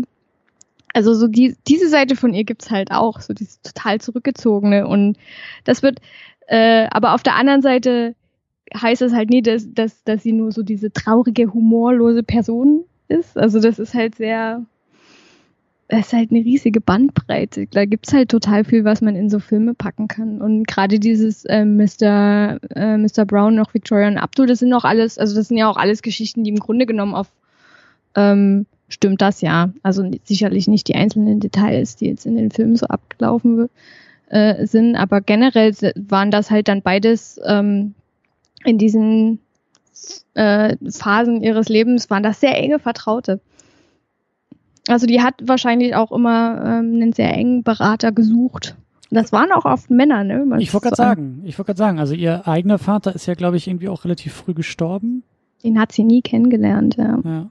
Und das ja, ich hatte mir auch Daddy-Issues aufgeschrieben, glaube ich, beim Gucken. ja, aber du hast recht, natürlich darf man auch nicht den Fehler machen ähm, ähm, und, und zu sehr eine moderne, eine zeitgenössische ähm, Sichtweise oder Interpretation da irgendwie reinlegen. Ne? Also, also also man will natürlich danach suchen, ne? Es wäre wär ja schön, wenn man sowas aus so jemandem rausholen kann, aber es klappt halt leider nicht immer. Ja, also du sprichst es gut an, weil also das Suchen, das ist das, was mich auch so fasziniert und interessiert und was mir auch Spaß macht. Aber man darf halt nicht den Fehler machen, diese modernen Kategorien und Label eins zu eins in die Zeit zu tragen, in der sie gar nicht, in der sie gar nicht so gültig waren oder auch gültig sein konnten. Ne? Also klar, also es, es wäre jetzt vielleicht falsch, zu sagen, die Königin Victoria ist das, was wir heute als Feministin bezeichnen würden. So, weil das war sie halt nicht. Aber sie war natürlich als Frau und junges Mädchen und junge Frau mit 18, die frisch auf dem Königsthron und damit das wichtigste Amt des wichtigsten Imperiums, glaube ich, der Welt zu der Zeit hatte, schon auch eine wichtige Frau in der Welt. Und aus der Perspektive wird vielleicht eher ein Schuh draus. Also das war auch zum Beispiel bei uns immer da hat man uns auch immer sehr, sehr ähm, äh, ähm, im, im Philosophiestudium hat man uns auch immer so ein bisschen versucht einzutrichtern, so ja, wir diskutieren jetzt hier gerne auch irgendwie äh, über die Griechen und die Griechen waren große Philosophen und auch Aristoteles hat sich sehr viele Gedanken über Gerechtigkeit gemacht, die wir auch äh, heute noch diskutieren, aber wir dürfen nicht den Fehler machen und unseren heutigen Begriff von Gerechtigkeit eins zu eins auf ihn anwenden und dabei vergessen, dass das in einer Zeit entstanden ist, in der Sklaverei äh, völlig legitim war und weißt du, was ich meine? Also das ist halt so dieses, mhm. wir, wir, wir nennen zwar die gleichen Begriffe und wir, wir denken vielleicht in ähnlichen Kategorien oder, oder, oder, ich meine, wir können ja auch nicht anders als aus der Gegenwart denken, aber man muss halt immer dabei beachten, dass das halt nicht ganz so einfach ist, wie es vielleicht irgendwie auf dem Papier sich manchmal anhört oder wie, wie, ähm, wie naheliegend es sich anfühlt. Und deswegen finde ich das gut, was du gesagt hast, so das Suchen, das Suchen, das Suchen in diesen Geschichten und in der Geschichte. So, das ist das Entscheidende. Und was wir da finden, müssen wir immer ein bisschen vorsichtig auch ähm, behandeln und und und äh, anfassen, weil das halt zu einfach wäre, da eins zu eins ähm, ranzugehen oder, oder diese, diese Vokabeln, die wir haben, da eins zu eins anzulegen. Ja. Weil klar, ich meine, da gab es auch kein Frauenwahlrecht zu der Zeit und das war natürlich alles sehr elitär und Besitz bedeutete Macht und nur Besitz hieß Politik und das ist ganz weit weg von dem, wie wir heute irgendwie ähm, ähm, Gesellschaft auch verstehen. Aber ich, ich finde schon, dass da so einfach Facetten drin sind, die, glaube ich, die schon irgendwie, vielleicht gab es damals noch keine Begriffe dafür, aber dieses Gefühl, kann ich mir, kann ich mir halt extrem gut vorstellen, so in, in, in, in dieser Zeit. Also, wie gesagt, die, die ist da irgendwie, also dieses Bild, was da auch in einem Film hier durchkam, das ist ja wirklich, das hat ja wirklich so stattgefunden, dass sie da in ihrem Nachtmäntelchen irgendwie aus dem Bett kam und die Bediensteten da, die, die, die, die, äh, ähm, wie sagt man, die Überbringer der Nachricht dann irgendwie vor ihr knieten und sie als Königin auf einmal ansprachen. So mit 18 Jahren. Ich glaube schon, dass das was mit einem macht. Also. Ja, klar. Also das ist, äh, ja. Aber das ist halt, das ist so das Interessante äh, am äh, Geschichte im Film. Ja, das ist halt auch die Besonderheit, dass ähm, man, man kann es ja sowieso nicht 100 Prozent genau darstellen. Es geht halt einfach schon darum nicht, weil halt keiner dabei war und keiner, mhm. keiner weiß genau, wie es war. Ähm, und das ist, das kann, das kann zumindest nicht komplett der Anspruch sein, weil es halt, weil es auch einfach unrealistisch ist. Also das kann man, kann man nicht ranlegen. Also so bei so Filmen ist ja auch oft, die spiegeln ja auch, die sagen eigentlich ja auch meistens mehr über die Zeit, in der sie entstanden sind, als, ja. als über die, um, um die es, um die es eigentlich geht. Ähm, und dadurch ist es ist natürlich ein sehr, er ist halt ein modern, ein sehr modernes Bild von einer Beziehung, die, in, die, in die äh, oder ein Licht, in, in das es die beiden rückt. Aber das sagt, das, das sagt eben halt auch aus, dass es halt das und gerade weil die beiden ja oft so als so ideales Paar äh, hochstilisiert wurden, was, was eben heutzutage als, ähm, als eine gut funktionierende Beziehung gilt, sozusagen. Also es ist schon ganz interessant. Und man, da, da kann man dann und muss man vielleicht auch einfach ein bisschen, bisschen kreative Freiheit haben und da, und gerade, gerade sowas, ähm, ähm, von was jetzt auch Kostüm oder generell diese Filmgestaltung ausgeht, ähm, so diese, ähm, wenn die im Nachthemdchen durch äh, äh, aus dem aus dem Bett steigt, davon gibt's da, davon gibt's eher selten wichtige Gemälde, deswegen muss man da wahrscheinlich dann noch einfach so ein bisschen auf, auf äh, Fantasie zurückgreifen und Dialoge zwischen den Leuten muss man sich halt ausdenken, weil die sind ja. eben nicht alle aufgenommen und niedergeschrieben. Ja. Ja. Aber das macht halt der Film und das, das an sich macht der, finde ich, schon ganz gut, dass er eben versucht, so diese, diese menschliche Seite rauszuholen. Also ähm, nicht so diese, diese royale, sondern so das als Person ein bisschen zu beleuchten und unterschiedliche Sachen ähm, anzusprechen. Das tut er nicht sonderlich kritisch, auf jeden Fall. Mhm. Ähm, aber es ist auf jeden Fall, ist halt mal wirklich eine andere Seite, weil, weil das ist ja das, was ich am Anfang schon angesprochen hatte. Ne? Sonst kennt man Victoria, kennt man halt echt so als sehr übergewichtige, grauhaarige Frau in Schwarz, die immer sehr ernst guckt und die auch genauso vor dem trauert. Buckingham Palace sitzt in London. Ich war genau. im Februar, äh, auch Februar, März äh, in, in London und habe mir da auch ein paar Stationen dann angeschaut. War auch im Kensington Palace, so ihr mhm. der Palast, in dem sie aufgewachsen ist. Da ist auch eine kleine Dauerausstellung über sie. Da sind so drei, vier Räume, die man halt äh, dann betreten kann. Und ähm, ich glaube, da hängt dann nicht ihr Original Hochzeitskleid, aber ich glaube ein Kleid, das sie hatte, was so im Stil war, weil von ihr kommt ja wohl irgendwie auch die Tradition, dass Frauen in Weiß heiraten, weil sie in ja. Weiß geheiratet hat und und auch der Hochzeit, die Hochzeitstorte und so, glaube ich, keine Ahnung. Also die haben total mhm. viel geprägt, ja. kulturell. Ja. Das ist echt ganz faszinierend. Und, und da ist dann auch irgendwie ihr Puppenhaus, was man sich dann noch anschauen kann und auch so ein paar Geschenke, die die beiden, also Albert und Victoria, sich halt gemacht haben und, und auch dieses absolut skandalöse Bild, dieses Gemälde, was sie ihm, glaube ich, zu Weihnachten mal geschenkt hat, wo sie dann mit heruntergelassenen Haaren gemalt wurde. Und das war ja damals auch schon extrem anrüchig und so. Ganz nette, ganz nette Geschichte und ähm, ja, aber ähm, du hast recht, also dieses, dieses Bild, äh, diese, diese, diese trauernde, mürrische Person, äh, die sitzt, glaube ich, genauso vor dem Buckingham Palace als Statue und thront da noch immer. Aber ja. Ja, sie war ja auch lange äh, die, die am längsten regierende. Ich glaube, es war 2015 hat, glaube ich. Genau. Die Queen sie überholt. Und das, die aktuelle Queen. Ich weiß gar nicht, wie, waren das, waren das sogar um die 70 Jahre oder sowas? Also auf jeden Fall mhm. über 60 Jahre hat sie, mhm. hat sie regiert. Ich glaube, die ist 18, ist sie 1839 oder so? 1839, 1840, ich glaube irgendwie so um den Dreh 41 ist sie irgendwie auf den Thron mhm. gekommen und 1902 oder so, glaube ich, erst gestorben. Also ja, die hat sehr, sehr, sehr lange regiert, ja. Genau. Äh, ja, wir wollen natürlich auch noch ein bisschen über, also wir haben schon viel jetzt über Victoria ge gesprochen, aber wir sprechen auch über The Young Victoria und da müssen wir natürlich auch über äh, Cast and Crew sprechen. Äh, ich will nämlich ganz schnell über Emily Blunt sprechen, aber vorher haben wir natürlich noch Jean-Marc Vallée, der Regisseur des Filmes, ähm, dem ja kein allzu großer Begriff ist. Der hat irgendwie auch äh, Dallas Buyers Club, glaube ich, gemacht. Ähm, und Wild mit, mit ähm, Reese Witherspoon. Ah, okay, Mal. ja. Aber sonst ist er auch nicht so ein riesiger Begriff, ne? Nee, also so die, die Credits in der IMDb ist dann irgendwie hier mal ein paar Folgen von der Serie Big Little Lies. Kenne ich nicht. Ähm, aber hat so ein paar Filme gemacht und eben The Young Victoria als, als einer der früheren Filme, glaube ich, auch bei ihm. Ist auch ein interessanter Mix irgendwie.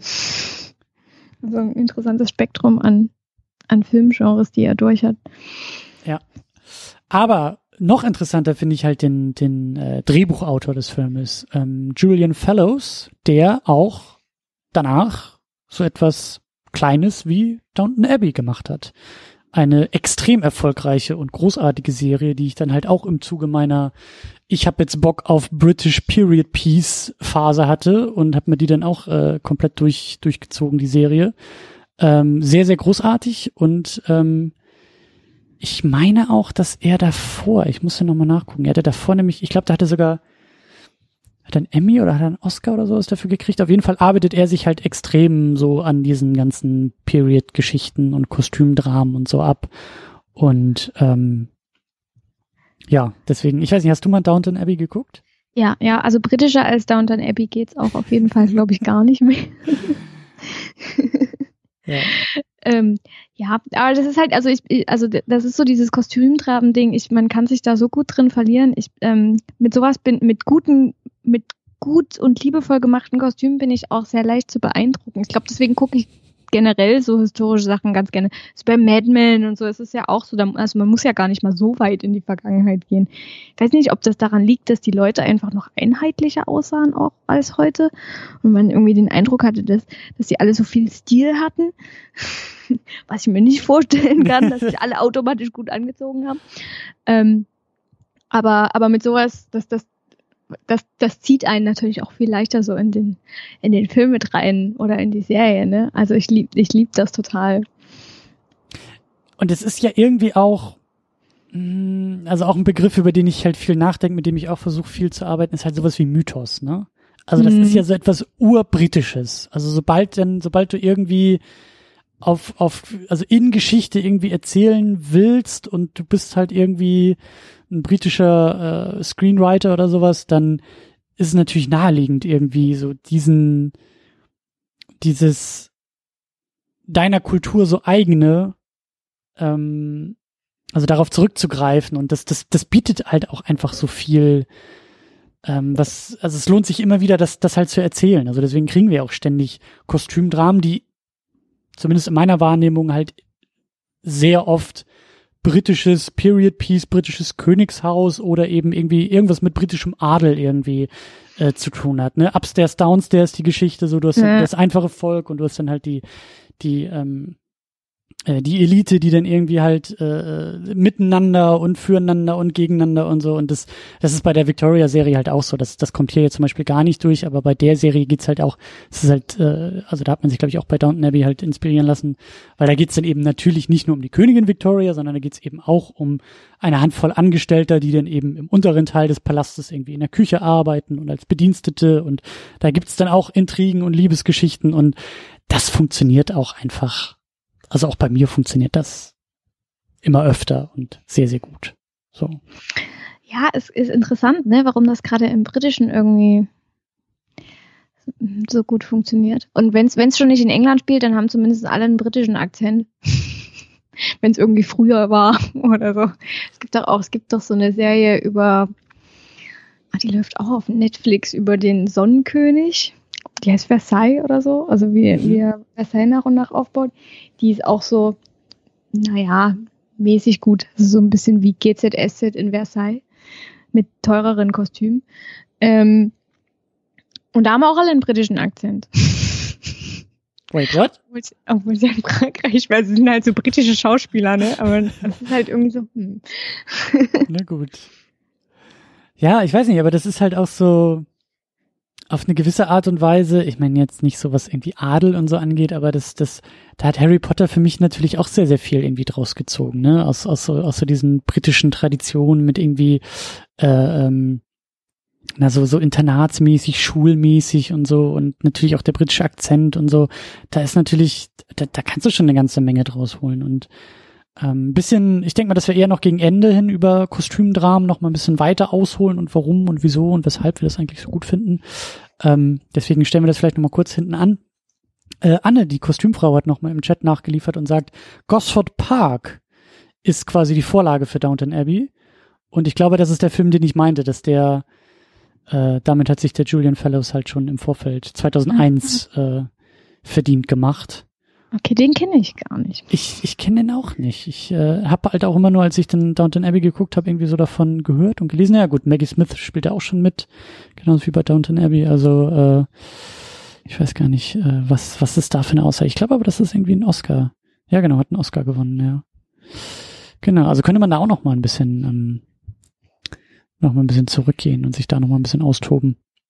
Aber zurück zu The Young Victoria, denn ich finde sehr, sehr großartig besetzt und auch richtig schön gespielt Emily Blunt als Königin Victoria.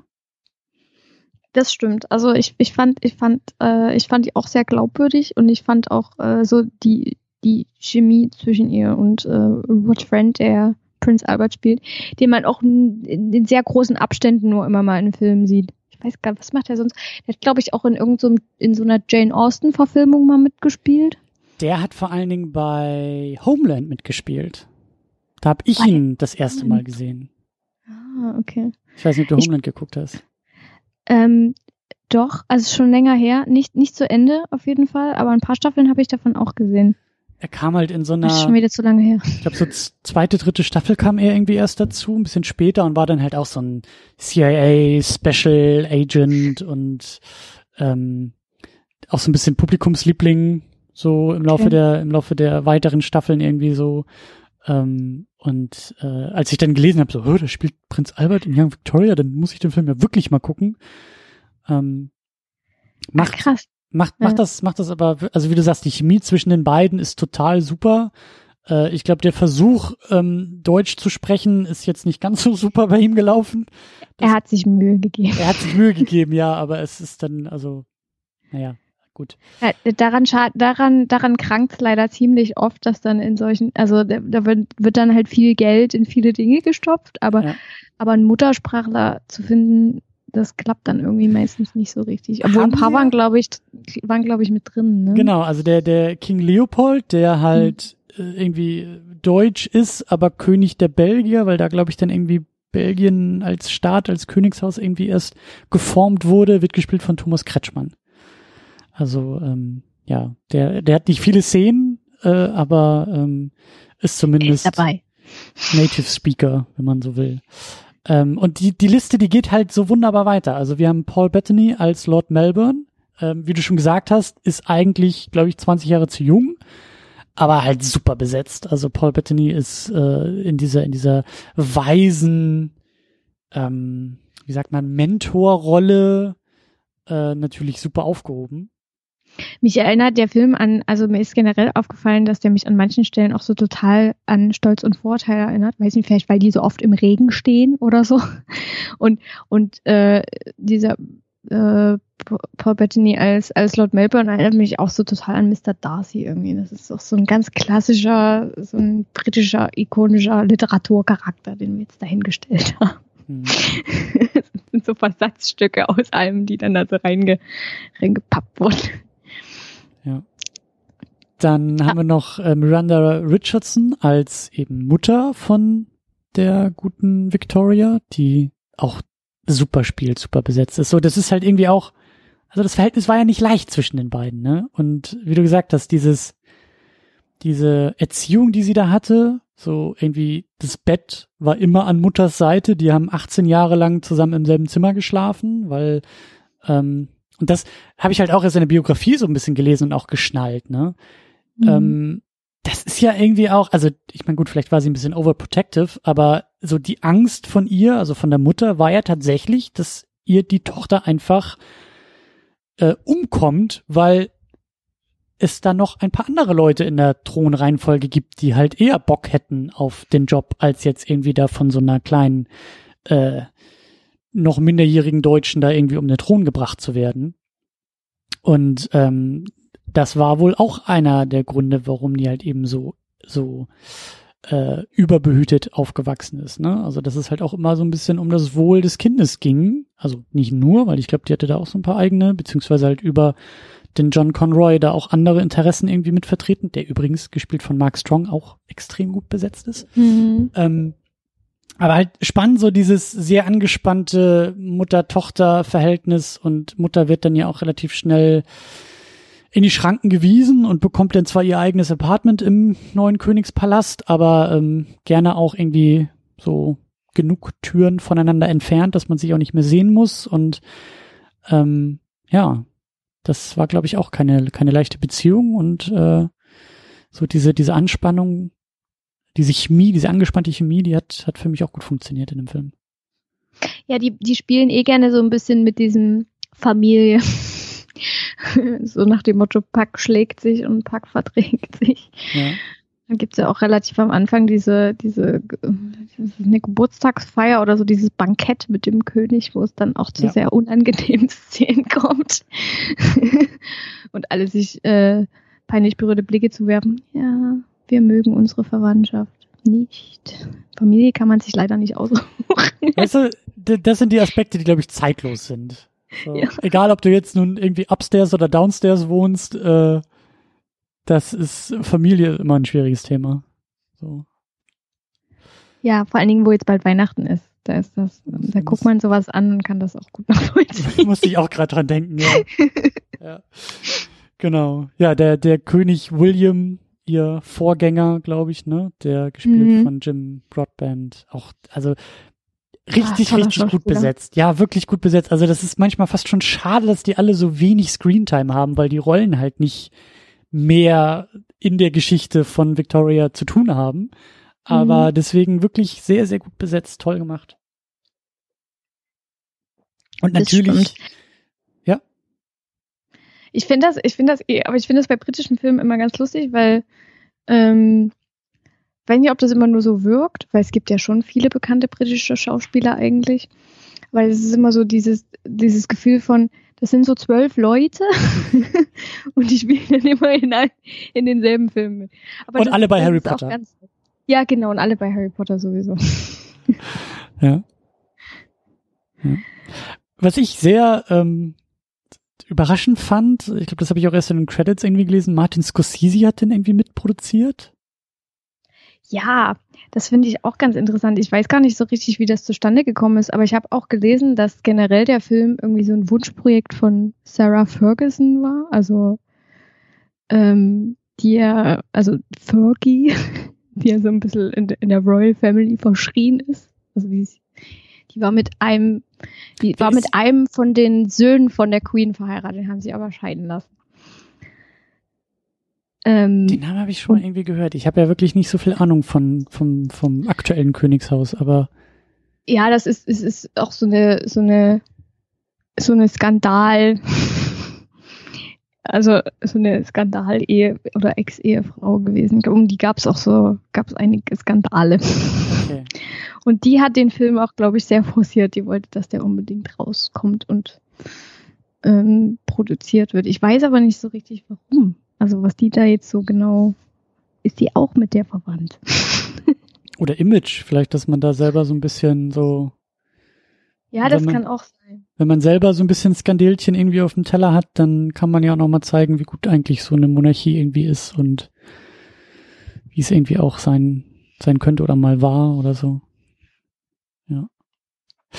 Es gibt nur eine, eine Kleinigkeit, äh, wobei Kleinigkeit ist in dem Fall fast schon äh, ein Wortspiel, aber ähm, ich glaube, Emily Blunt ist ein Tick zu groß. Ja. Also äh, wahrscheinlich sogar ein ganzes Stück, oder? Weil Victoria war super klein. Genau, also als ich nämlich da in, in, in, in diesem Palast stand vor diesem Kleid, da dachte ich, wo, wo, wo war denn der Mensch zu diesem Kleid? Also weil das halt super, super klein war. Und ähm, ich meine, das ist natürlich großes Nitpicking, weil wie gesagt, sie ist sehr gut in der Rolle, gut besetzt und spielt es auch gut.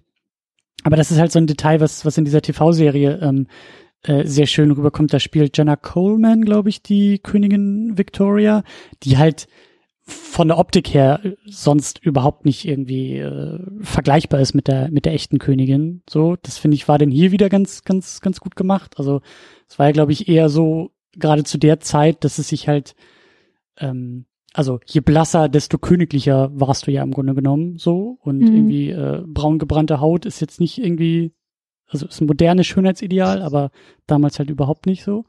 Und dementsprechend ist das wieder ein Detail, was in einem Film besser ist als in der Serie. Aber in der Serie ist es halt teilweise, also das sind einfach echt geile Bilder manchmal, wenn du wirklich siehst, wieder dieses kleine, zierliche, fast schon Mädchen neben diesen großen Staatsmännern steht, sich aber trotzdem behaupten kann. So, also da auch, auch, weil genau so war es ja, ne? So, die Königin mhm. Victoria war, war relativ klein, aber immer die wichtigste Person, egal in welchem Raum.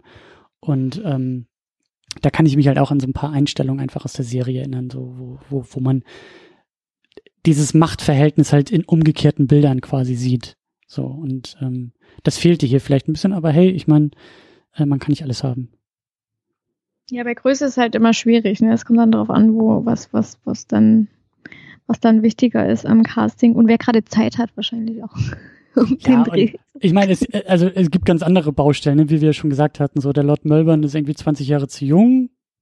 Okay, dann ja, aber ich glaube, das, ja, das sind dann so Entscheidungen, die eher getroffen wurden, um, also es sind auch, glaube ich, einfach so Sachen, um die Handlung ein bisschen voranzutreiben, dass man den jetzt noch besser so als Love Interest mit hinstellen kann. Ich wollte gerade so. sagen, der kannst du halt auf der Ebene ein bisschen besser auch manchmal nur so andeuten, was du vielleicht mit anderen Besetzungen nicht kannst, aber was ich auch gelesen habe und also was mich auch gewundert hat bei dem Film, weil ich dachte so, oh, habe ich da irgendwie was nicht gelesen oder nicht aufgepasst? Aber ähm, Albert hat nie eine Kugel für sie aufgefangen. So, das, äh, das war dann doch eine sehr große kreative Freiheit, die sie sich da genommen haben, um da das Verhältnis der beiden irgendwie, äh, das, das äh, dramaturgische Verhältnis der beiden noch mal ein bisschen mehr aufzudrehen. So, das, äh, ja. Ja, das stimmt. Ne? Diesen Anschlag gab es zwar, aber ähm, die haben, glaube ich, dann zum Schluss nicht mehr so richtig nachweisen können, ob der überhaupt irgendwas oder irgendwen getroffen hat oder ob der nicht einfach nur in die Luft geschossen hat oder so. Hm. Aber, Aber ich mein, ähm, ja es gab, glaube ich, auch, auch Kino, ne? Ja. Da willst du ja auch so ein bisschen so. Ja, Dramatik ist schon wichtig. Ja. Aber ähm, es, es, es gab, glaube ich, einige Anschläge auf Victoria auch.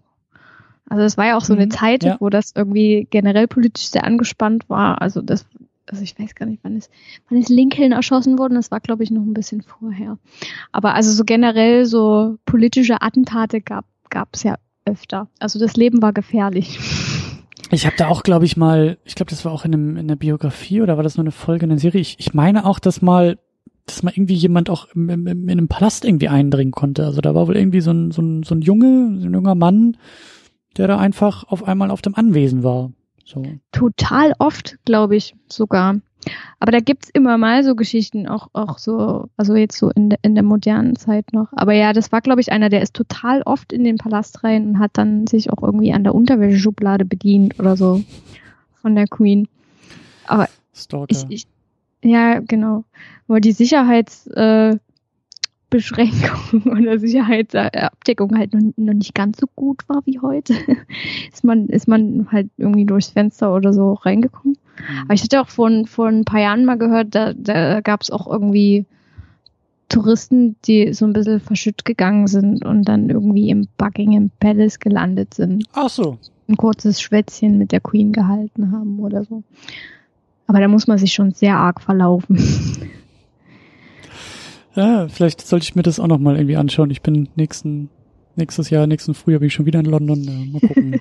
Kann ich mich ja auch einfach mal so am Flughafen verlaufen und in Buckingham Palace irgendwie rauskommen. So, das ist ja. Vielleicht klappt's ja. Kann ich ja die Königin mal fragen, was sie denn zu dem Film denkt. So. Oder zur Serie. Ähm, Anne, also die Kostümfrau Anne, hat auch noch mal nachgeliefert. Ähm, sehr schön und sehr deutlich. Emily Blunt ist 1,71 Meter, Victoria war 1,52 Meter. Oh, die war wirklich klein. Ja. Also ich dachte schon immer, ich bin klein, ich bin 1,60, naja, so 1,62 knapp groß. Aber das ist wirklich klein. Ja. Aber ja, eine wichtige Person auf jeden Fall. Ich stelle mir das dann im realen Leben immer ganz lustig vor, weil die Kleider ja auch so unheimlich ausufernd breit waren. Wenn dann jemand noch so klein ist und dann so ein riesig breites Kleid anhat, das sieht doch aus wie so ein ich weiß nicht, ich habe gerade keinen guten Vergleich, aber wie so ein explodierter Wattebausch im Prinzip.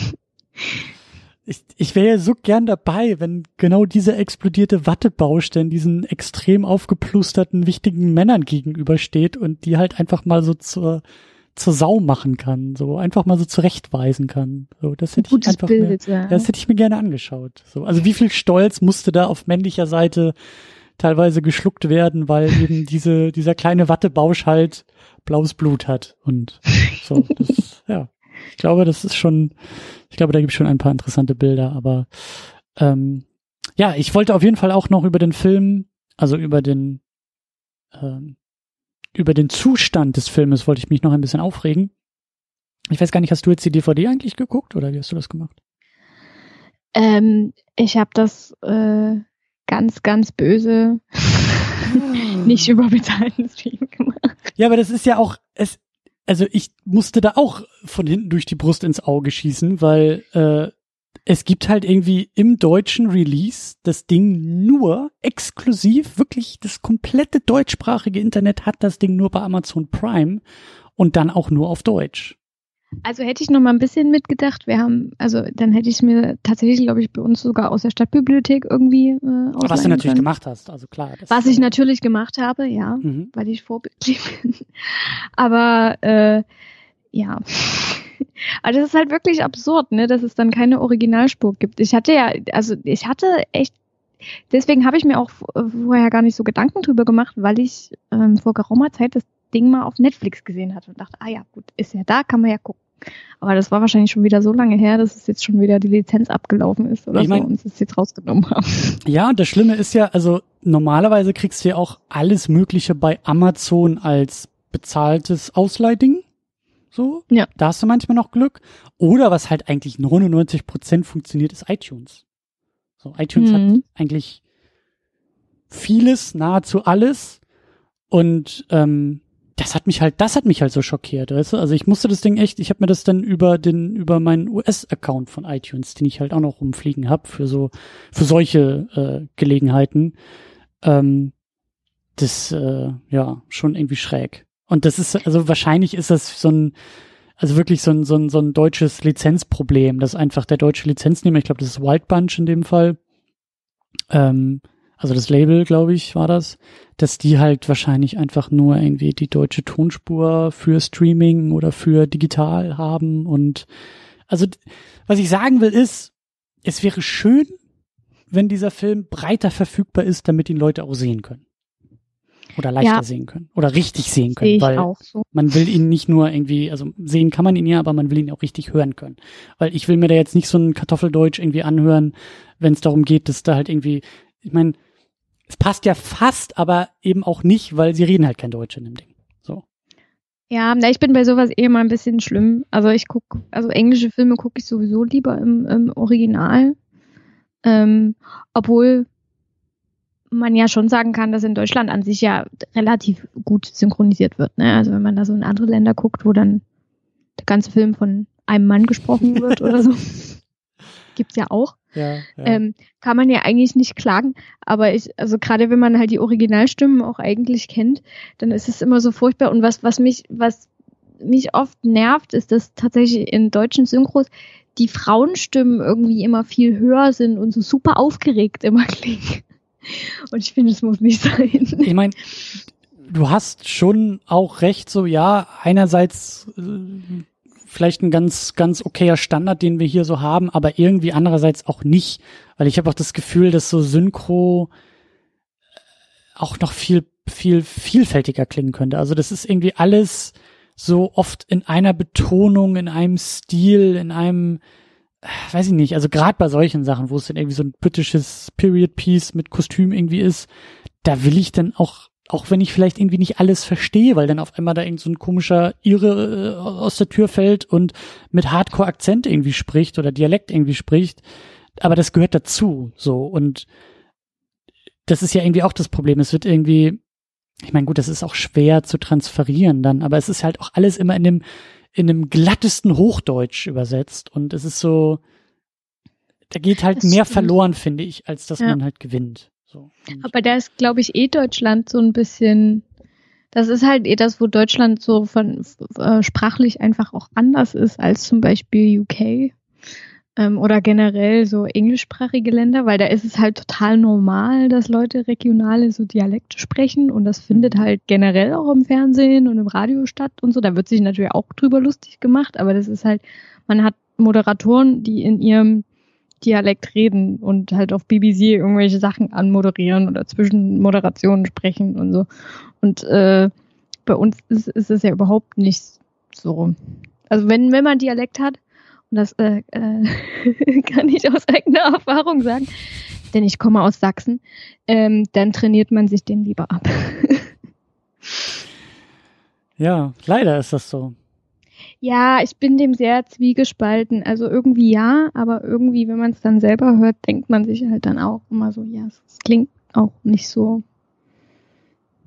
Also es fällt einem ja selber dann schwer, das dann ernst zu nehmen. Manchmal. Hm. Ich, vielleicht, vielleicht sollte ich mir das mal auf die Fahne schreiben für äh, die nächsten Podcast-Jahre. Vielleicht sollte ich auch noch mehr Dialekte in den Podcast holen und äh, ich mag sowas. Also das ist und also es ist natürlich dann auch, wenn wir wieder im Filmkontext sind, und das ist auch der Punkt, auf den ich auch noch hinaus wollte, es bedeutet ja auch etwas. So, es, es ist also mhm. Dialekt und Sprache, Sprachfärbung, klar, das sind auch Klischees, die dann verhandelt werden, aber immerhin hat es eine Bedeutung. Und das ist so, in der Übersetzung verlierst du dann auch diese Bedeutung, weil es gibt dann solche Momente, dass halt vielleicht nicht in dem Film, aber in anderen Filmen so, dann kommt jemand zur Tür rein und spricht halt so, wie er oder sie spricht. Und du merkst, die Leute reagieren drauf, weil, hm, das ist jetzt aber nicht unser Kreis, unsere Region, unsere Kaste, was auch immer. Oder unser, ja, un, un, unsere Sprachfärbung.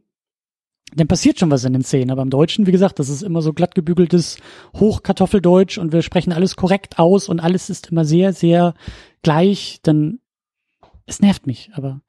Das stimmt. Und so spricht ja auch wirklich keiner eigentlich. Also so, das ist ja selbst im, also wenn man Hochdeutsch sprechen würde, würde man ja, also umgangssprachlich ist ja trotzdem noch anders, als wie ja. dann solche Texte sind. Ja, ist schwierig. Alles nicht so einfach, ja. Mhm. Aber ähm, ja, zurück zu der jungen Victoria, die. Also das meine ich ja, ne? Also da hätte man, da hätte man halt auch. Ich glaube, es gibt ja auch irgendwie Momente, zumindest in einem frage ich mich auch, wie sie es übersetzt haben, weil es gibt Momente, wo gerade Albert irgendwie in, in seinem äh, in seinem Haushalt, in seinem Zuhause ähm, Deutsch angesprochen wird und immer darauf erpicht ist, auf Englisch zu sprechen, weil ne, es ist ja auch eine wichtige europäische Sprache und klar macht ja Sinn fürs englische Publikum, der Film ist auf Englisch, aber so diesen Kniff fand ich halt ganz süß, dass man gemerkt hat, mhm. ach ja, er spricht zwar auch Englisch, aber ähm, es ist halt ein anderes Englisch, er kommt woanders her und das muss man irgendwie auch markieren in dem Film. Und ja. Und das machen sie relativ gut, obwohl das jetzt, also, also versuchen es zumindest. Also so deutscher Akzent ist ja, ist ja dann schon immer sehr klischee-mäßig in so, ähm, mhm. in, also gerade in, also in so englischen Verfilmungen. Aber ich, ich finde, es hat, das ist noch auf so einem Level, das ist noch okay. Also es ist, also die haben es schon versucht, es relativ natürlich klingen zu lassen. Ja, da waren auch ein paar Hat waren noch dabei, die, die, die auch Deutsch sprechen konnten. Und dann hast du auch gemerkt, okay, dann gibt's auch wieder welche, die es nicht können. Aber ja. ähm, im, in der Serie ist es auch ganz süß, weil er nennt sie immer mein Liebes. Er sagt immer mein Liebes oder meine Liebe, glaube ich, zu ihr. Also ist ja alles die auf Englisch. glaube ich, ja, die haben auch, glaube ich, Deutsch miteinander teilweise zumindest gesprochen. Ja, ja, und ich glaube auch die Kosenamen und so, die waren auch auf, mhm. auf Deutsch. Also das, äh, klar, kam ja oder hatten ja beide deutsche Wurzeln, so, aber ähm, ja. Ja, die haben auch, glaube ich, so, so Traditionen, so wie den Weihnachtsbaum und sowas nach England gebracht. Ja, genau, das hat er, glaube ich, auch ähm, populär gemacht. Der Weihnachtsbaum. Eine deutsche, ein, ein deutscher Exportschlager. Ja, so ein Glück. ja. Ja, aber lass uns noch ein bisschen äh, den, den großen Bogen aufmachen, den wir aufmachen wollten, nämlich ähm, Kostümfilme. Was ist eigentlich ein Kostümfilm? Oh Gott, Genre-Definition. Ähm, das ist eine gute Frage. Ein Kostümfilm ist auf jeden Fall ein historischer Film. Ähm, die Frage ist halt, wie weit fasst man es? Ne? Du hast ja auch schon so Downton Abbey und sowas mit angesprochen, ähm, die wahrscheinlich, naja, die sind schon auch noch Kostümdramen, aber mhm. zeitlich wahrscheinlich schon relativ noch an der Grenze. Äh, weil es ja doch relativ, also immer näher an, an unsere Zeit ranrückt. Aber für mich sind so Kostümdramen generell stehen die ja eher so für so äh, große historische, dramatische äh, Produktionen. Am besten eben ähm, mit sehr mit, mit sehr weiten Reifröcken und sehr dramatischen Farben am besten auch noch. Also so. Mhm. also bei Victoria zum Beispiel trägt auch viel so dieses Lila und dieses royale Blau und so. Ja, ich habe nie diese Sissy-Filme geguckt. Und die habe ich auch nicht geguckt. Aber ich kann mir vorstellen, dass das auch irgendwie in diese Kategorie fällt. Also es ist ja nicht nur irgendwie britisches, äh, britische Geschichte oder britisches ähm, Setting. Ähm, ja. Nee, das stimmt. Sowas passt da ja auch ganz gut mit rein eigentlich. Ne? Und also ich meine, also generell so diese diese historischen Filme auch so ähm, viele Biografien ja auch was jetzt so in amerikanischer Geschichte äh, zum Beispiel ja. spielt so Lincoln ja. zum Beispiel. Stimmt, ja, ja. Sind, sind ja auch irgendwie Kostümdramen. Stimmt schon, stimmt schon. Aber ich habe auch als erstes, wenn ich das so höre, wenn ich dran denke, dann habe ich irgendwie auch irgendwie sowas, sowas, also so ein britisches Königshaus vor Augen. Also genauso das, was wir jetzt hier gesehen haben, The Young Victoria, ist für mich irgendwie so das, was mir als erstes irgendwie in den Sinn kommt. So, so eine, so eine Reiterstaffel von einer Kutsche und da kommt dann irgendwie eine Königin raus und äh, äh, ja, wie du sagst, breite Röcke und und äh, historische Uniform und äh, ganz viele Perücken und so, also aufwendig, ein ein ein ein, ein großer Aufwand. Äh, ja, Original-Locations, die irgendwie noch stehen und große Paläste und dann sowas muss ich dann auch mal denken, wenn ich das so höre. Das ist mein, mein, mein erstes Bild, was ich da so vor Augen habe. Ja, episch halt, ne? Mhm. Episch und historisch. Episch und historisch. Und was ich halt auch so, so toll äh, finde, ähm, also so auch auf, auf dramaturgischer Ebene, ähm, das ist hier jetzt in dem Film auch so, das ist auch bei der Serie so. Ich mag das generell, wenn Figuren, wenn Personen in Filmen in Code sprechen. Also wenn sie halt nicht deutlich sagen, ich mag dich nicht, du bist doof, geh weg. So. Das hättest du halt zu der Zeit ja auch so nicht machen können. Aber wenn sie halt genau das ausdrücken, aber das Gegenteil irgendwie so sagen, weißt du, so so gerade auch so in diesen in diesen in diesen Settings so so so so nach dem Motto, hm, weil ich ja gerade so höflich zu dir bin, erlaube ich dir, dass du dich von mir entfernen darfst.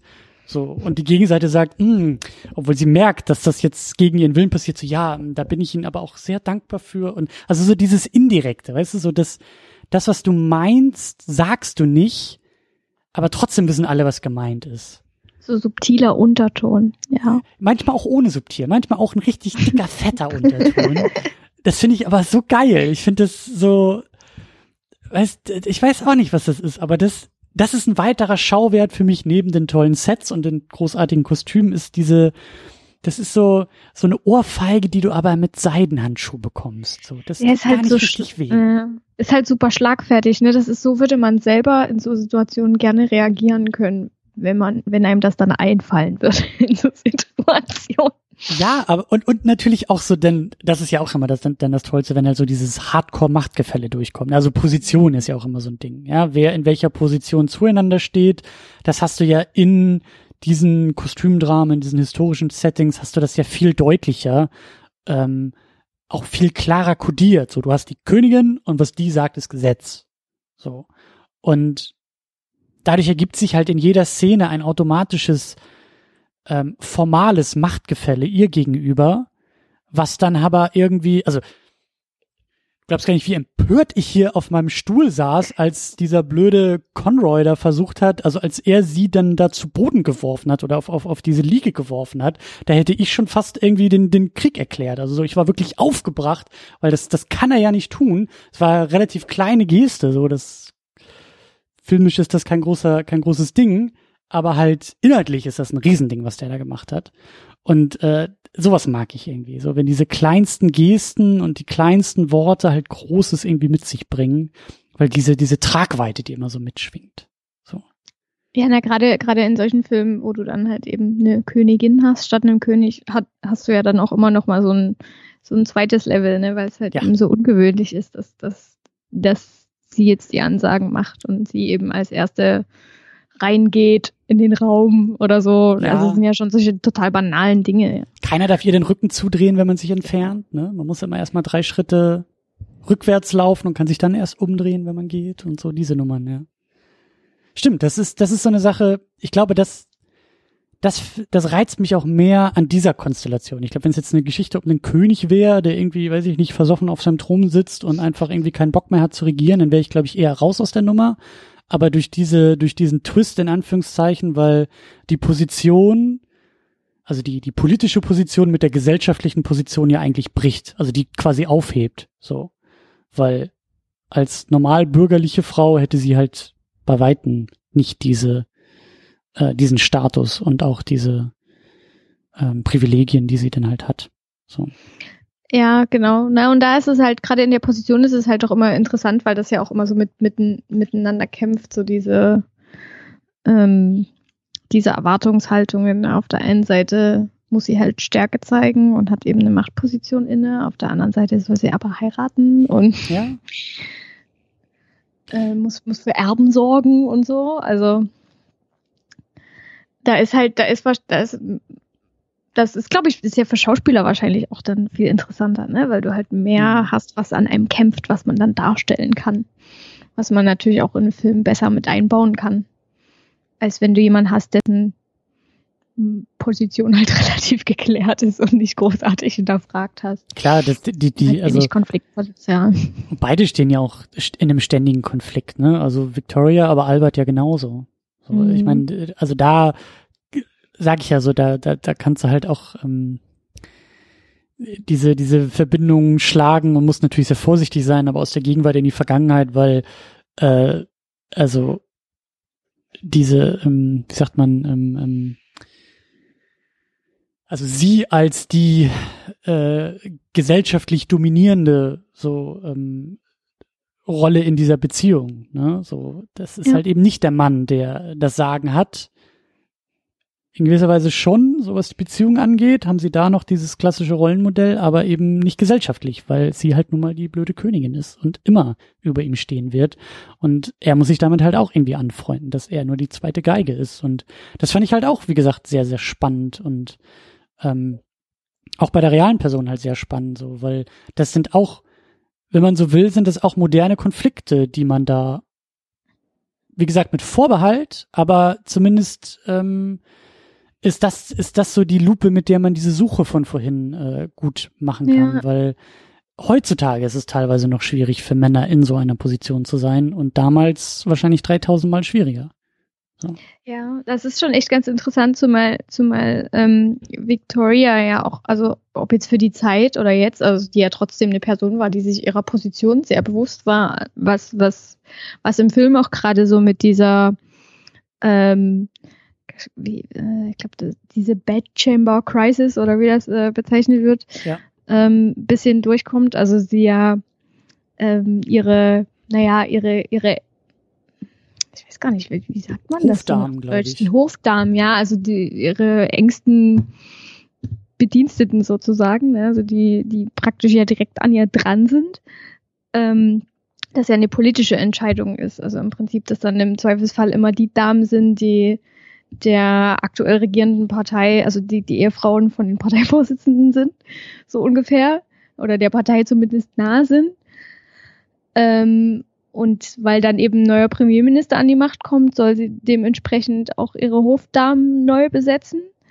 Ähm, und sie sich geweigert hat und deswegen ähm, ja praktisch äh, Melbourne nochmal noch mal, noch mal Premierminister geworden ist, obwohl er eigentlich gar nicht die Mehrheit hatte, also eigentlich gar nicht gewählt wurde. Und das war ja schon an so einem Punkt, wo eigentlich Hm.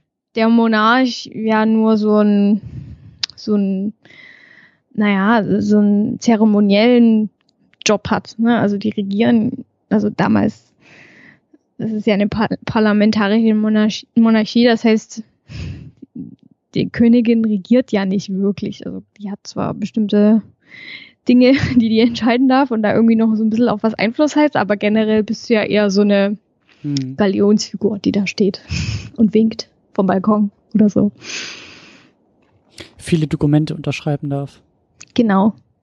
sowas. Und, und das, das ist, das ist was, was zum Beispiel ähm, in, the, in The Crown ja sehr extrem äh, verhandelt wird, ist im, äh, diese, dieses, dieses Pflichtgefühl, möglichst keine eigene Meinung raushängen mm. zu mhm. lassen und sich da halt echt zurückhalten zu müssen und da rauszunehmen. Und das ist was, was Victoria halt überhaupt nicht macht. Ja, die möchte sich dadurch ja in Politik ein. Das stimmt. Ähm, ja. Also, also schon, also schon, sage ich mal, ihre, ihr, ihren Willen halt auch äh, in der Hinsicht dann halt auch einfach durchsetzt und, und sich da gar nicht so Gedanken machen will, was für Konsequenzen das dann hat. Auch für sie. Ja, und ich glaube, auch da kam so dieses unbedarfte beziehungsweise ja unwissende auch bei ihr so ein bisschen durch. Ne, das also auch mhm. ein schöner Moment, der ähm, also den den den ich so ich weiß, also in der Serie kam man glaube ich jetzt nicht so deutlich vor, aber als sie ähm, bei so einem, was war das irgendwie bei so einem Bankett, bei so einem Dinner ähm, dann erst lernt, dass es ja auch noch einen anderen Premierminister geben kann. Also dass der Lord Melbourne nicht für ewig da ist, sondern dass absehbar ist, der wird irgendwann gehen, gehen müssen, weil halt gewählt wird und dann ist es wieder ein anderer. Und das hat sie gar nicht auf der Pfanne gehabt. Das war für sie, das hat sie gar nicht verstanden, was da, was, was man da von ihr will. So, mit dieser Andeutung, dass er ja eines Tages gehen muss, wann auch immer das sein wird, aber so. Ähm, ja. Da zeigt sich halt auch, dass sie halt relativ wenig Ahnung von, von einem System drumherum äh, hatte. So. Ja, dass es halt auch Verpflichtungen gibt, ne? Das zeigt, das, das, das, das zeigt dann halt doch wieder, ja. dass ihre Kindheit halt doch irgendwie, also so merkwürdig und übertrieben abgeschottet das war, auch irgendwo relativ behütet war. Also sie sehr lange Kind bleiben durfte. Und ja. Ja. ja. Äh, die Kostümfrau hat noch einen schönen Einwand auch im Chat, ähm, oder eine schöne Ergänzung, ähm, weil sie sagt so, dass halt ähm, bei Kostümdramen auch ähm, also der Gegensatz zwischen historischer und moderner Welt natürlich äh, aufgemacht wird. Also diese ganzen Benimmregeln und und und ähm, ich, ich spüre das halt auch so ein bisschen bei solchen Sachen. Das fühlt sich immer alles sehr nach Korsett an.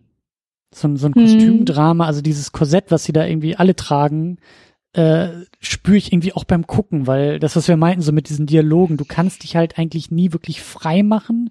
Also niemand ist frei in diesem Film, sondern alle haben halt irgendwie Rolle und Erwartung und, und, und müssen etwas ausfüllen, was irgendwie Gesellschaft und Status und so ausmacht, egal ob jetzt oben oder unten. Ne? Also dieses Downton Abbey Prinzip von oben ja. ist eben der Adel und unten ist der Pöbel.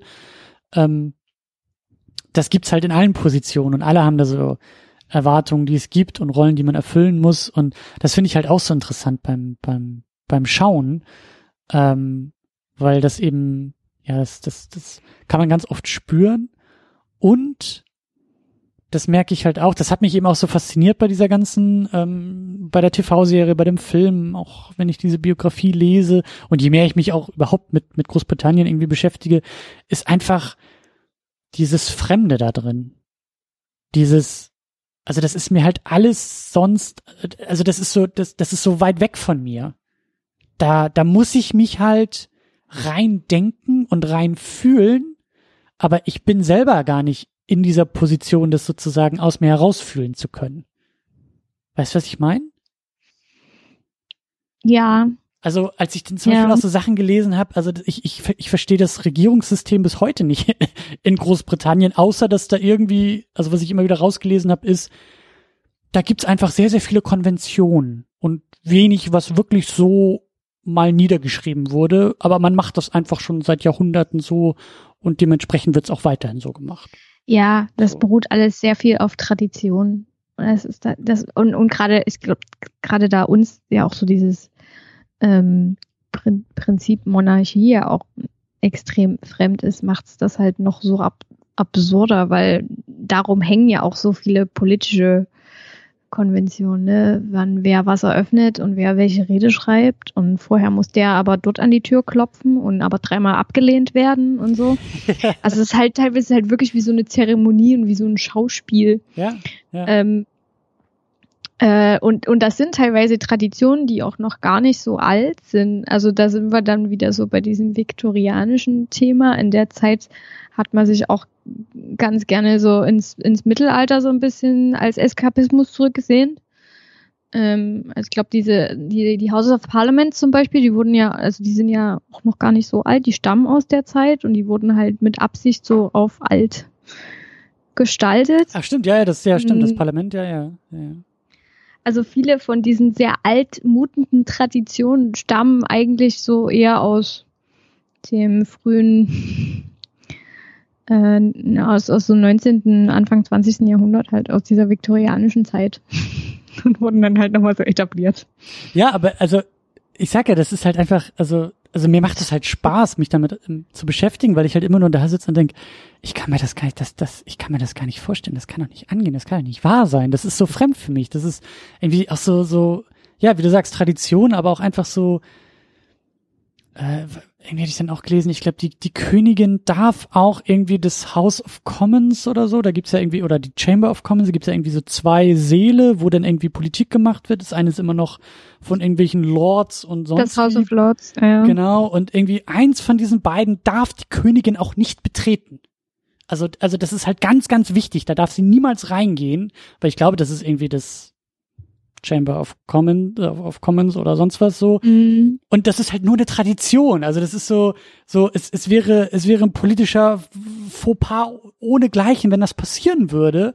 Aber nicht, weil ein Gesetz gebrochen wird, weil irgendwo steht, das geht nicht, das darf nicht und das ist unmöglich, sondern weil es halt, verstehst du, weil es halt Tradition ist, dass man es nicht macht. Und, und, und dann aber eben, genauso was du auch meintest, so was ja auch Thema des Filmes ist, so, ja, diese, ihre Hofdamenkrise, die sie irgendwie hatte. Eine der ersten großen politischen Krisen äh, der, der neuen Monarchin, Königin Victoria.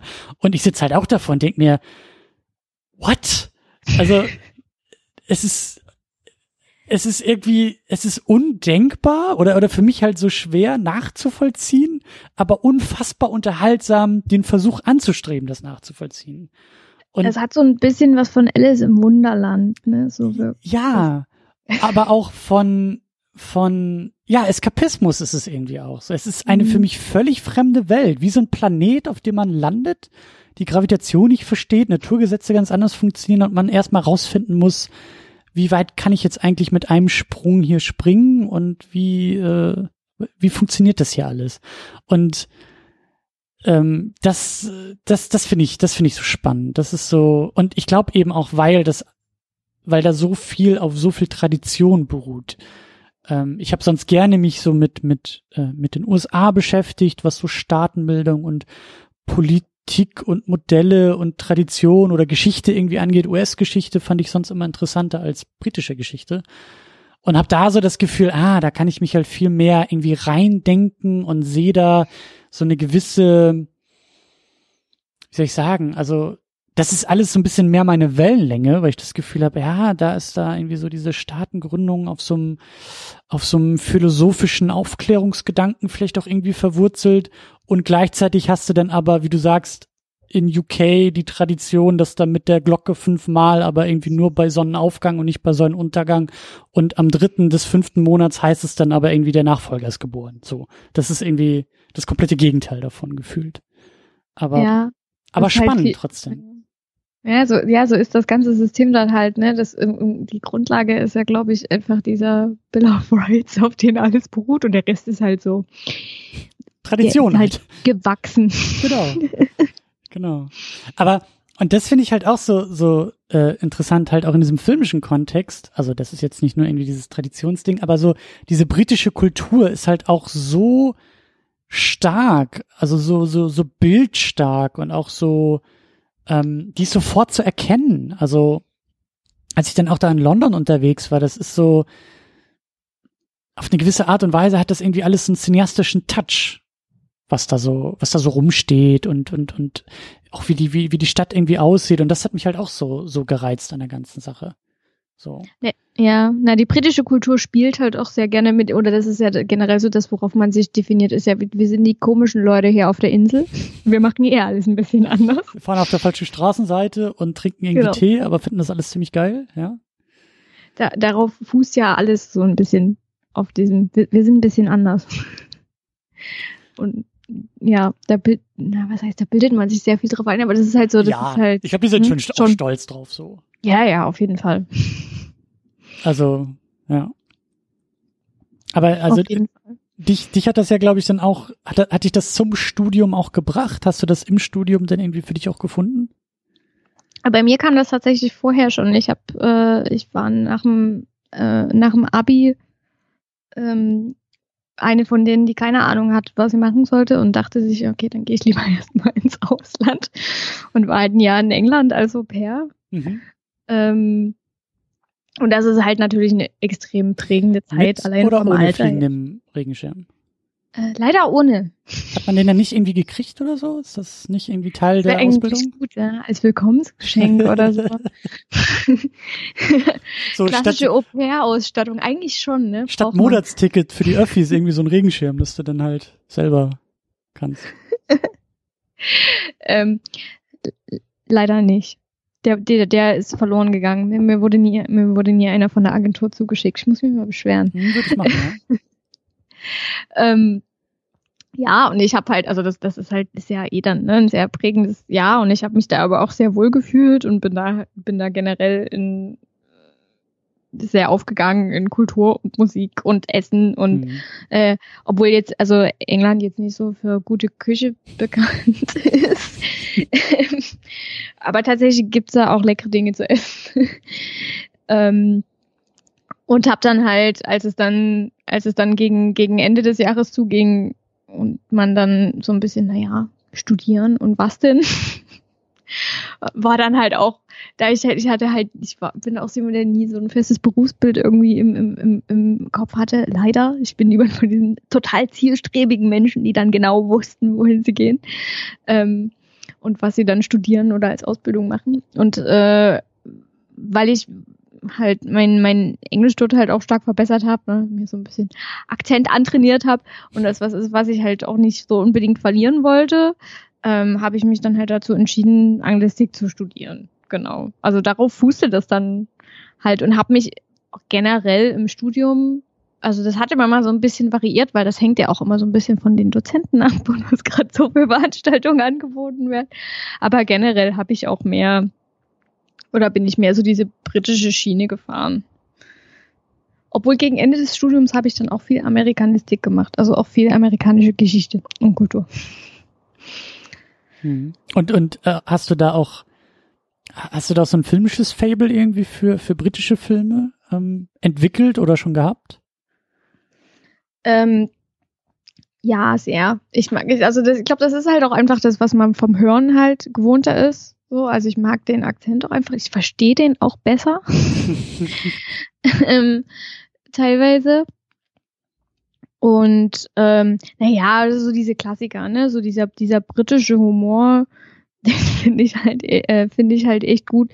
Das, also, und, und das, das, das betrifft halt auch so, dass selbst Filme, die jetzt nicht so super hochwertig produziert sind und jetzt ähm, rein vom Ranking her wahrscheinlich auch nicht so die besten sind, das sind, sind halt, die sind halt trotzdem noch relativ lustig im Vergleich zu, wenn man sich dann so das deutsche Kino zum Beispiel angucken würde. Es ist dann ist schwierig. Da sind die schlechten Filme auch leider wirklich schlecht. Und da, da ist auch wenig zum Lachen zu finden. Vielleicht eher zum Weinen manchmal. Ja. Ähm, also das, Aber so die Klassiker, irgendwie, weiß ich nicht, äh, die Hugh Grant-Filme oder hier, ähm, wie heißt der denn? Hornby, der Autor? Nick, Nick Hornby?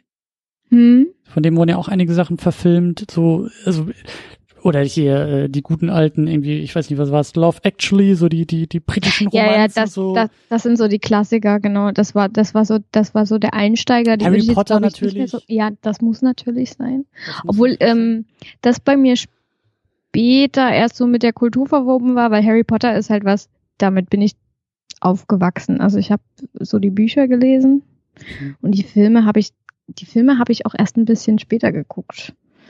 Ähm, dadurch habe ich halt, also ich bin, ich bin halt eher so, der, bei denen bin ich eher so die Büchergeneration und nicht so die Filmgeneration. Mhm. Aber äh, die Filme habe ich jetzt erst so später dann so ein bisschen nachgeguckt und dann halt auch eher im Original. Ähm, und ansonsten, Ähm, Radio Rock Revolution ist einer meiner Lieblingsfilme. Der ist, glaube ich, auch nicht so bekannt. Ist, ist jetzt auch, äh, glaube ich, kein bombastisches Meisterwerk, aber ist ein schöner, ist ein schöner Musikfilm, so übers Radio machen und so die Zeit der 60er. Als das noch rebellisch war, Rock im Radio zu spielen, als BBC das nicht so gut fand. Ich glaube, jetzt ist es wieder rebellisch. So zwischen dem ganzen Hip-Hop und Pop. Ja, ja, stimmt. Es ist jetzt auch schon wieder krass eigentlich, sowas zu machen. Ja. Und alles mit Autotune und so. Genau. Das ist, glaube ich, relativ üblich gerade. Ähm, ja, also solche Sachen äh, gefallen mir sehr und ansonsten viele so britische Serien auch. Äh, IT Crowd. Ja, ein ganz großer Favorit. Ja, ja, absolut. Hast du da mal gesehen, wie sie versucht haben, das in Hollywood zu nachzubauen? Da gab es so eine Folge, ja. Ganz, ganz es gibt, es, es gab auch den Versuch, das als deutschen mhm. Nachahmer zu machen. Das war auch schlimm. Mhm. Mhm, er hat, glaube ich, sogar Sky Dumont oder so mitgespielt das als Chef. Furchtbar, ganz furchtbar. Ganz grauenhaft. Ja. Also ja, das sind so Sachen, die es mir sehr ange angetan. Ja gut, aber dann war das natürlich auch eine starke persönliche Erfahrung, da einfach so ein Jahr äh, zu sein, so und das auch so Kultur. Ja, wenn man dann, ja, wenn man dann eh gerade so auf Selbstfindungstrip ist, ne, das passt ja so, ist ja Klar. dann so in Alter, wenn man Klar. von zu Hause weg und dann, dann prägt einen das natürlich total. Und, und, und ich glaube, dadurch, da, also dadurch kommt halt dieser, dieser extreme Febel bei mir total. Ähm, aber weil ich finde, die sind halt, die sind halt auch, also das ist auch oft anders als jetzt so große Hollywood-Produktionen, auch vom Ton her, obwohl die ja ähm, ja, also die Cornetto-Trilogie zum Beispiel. ja, also so Simon Peck-Filme sind auch immer gut. Monty ähm, Python. Oh ja. Hm. Also die Humorschiene ist halt so schön absurd. Ja, bei mir kam das halt echt, also jetzt so dieser, dieser aktuelle Schwung, so dieses aktuelle Interesse kam noch davor auch so ein bisschen durch Harry Potter, glaube ich, weil wir haben hier in einem Podcast vor, ich glaube, zwei Jahren ungefähr damit mal angefangen ja, die habe ich mir auch angehört, so. tatsächlich. Genau. So, das, da war ich dann auch auf einmal irgendwie so, auf einmal eher auch im britischen Kino irgendwie unterwegs. Und ähm, äh, ja, also hast du dann ja auch gehört, so dass ich da dann auch immer mehr Zugang zu gefunden habe. Und äh, das war dann auch einer der Gründe, warum ich dann da nach London äh, ähm, fliegen wollte, um mir da auch ein paar Sachen mal direkt anzuschauen. So. Und ja, ich weiß nicht, das ist schon, also vielleicht müsst ihr da mal eine, ein Filmmagazin oder so zu machen. So das britische Kino, so Großbritannien als stimmt, Filmnation, ja. da, da, da gibt's halt so viele An, also so Andockpunkte und, und, und äh, äh, Flanken, die man da so aufmachen kann, ne? Weil das wird gleich in die Themenliste aufnotiert. Ja, ich meine, du hast halt so Sachen wie, du hast, du hast so Sachen wie Mythos, ne? Ich meine, guck dir James Bond an, der irgendwie seit 60 Jahren als äh, Geheimagent ihrer Majestät das britische Imperium irgendwie in der Welt aufrecht hält, so, oder den britischen Einfluss äh, äh, hochhält. Du hast halt Humor, der auch was ganz eigenes ist. Du hast vielleicht dann auch so diese, diese äh, Liebesgeschichten irgendwie, du hast die Kostümdramen, die wir ja schon angesprochen haben. Also da ist halt eine Menge zu holen. Und, und, und eine Menge, glaube ich, auch ähm, eine Menge Bandbreite, die im, im äh, britischen Kino auch irgendwie stattfinden kann.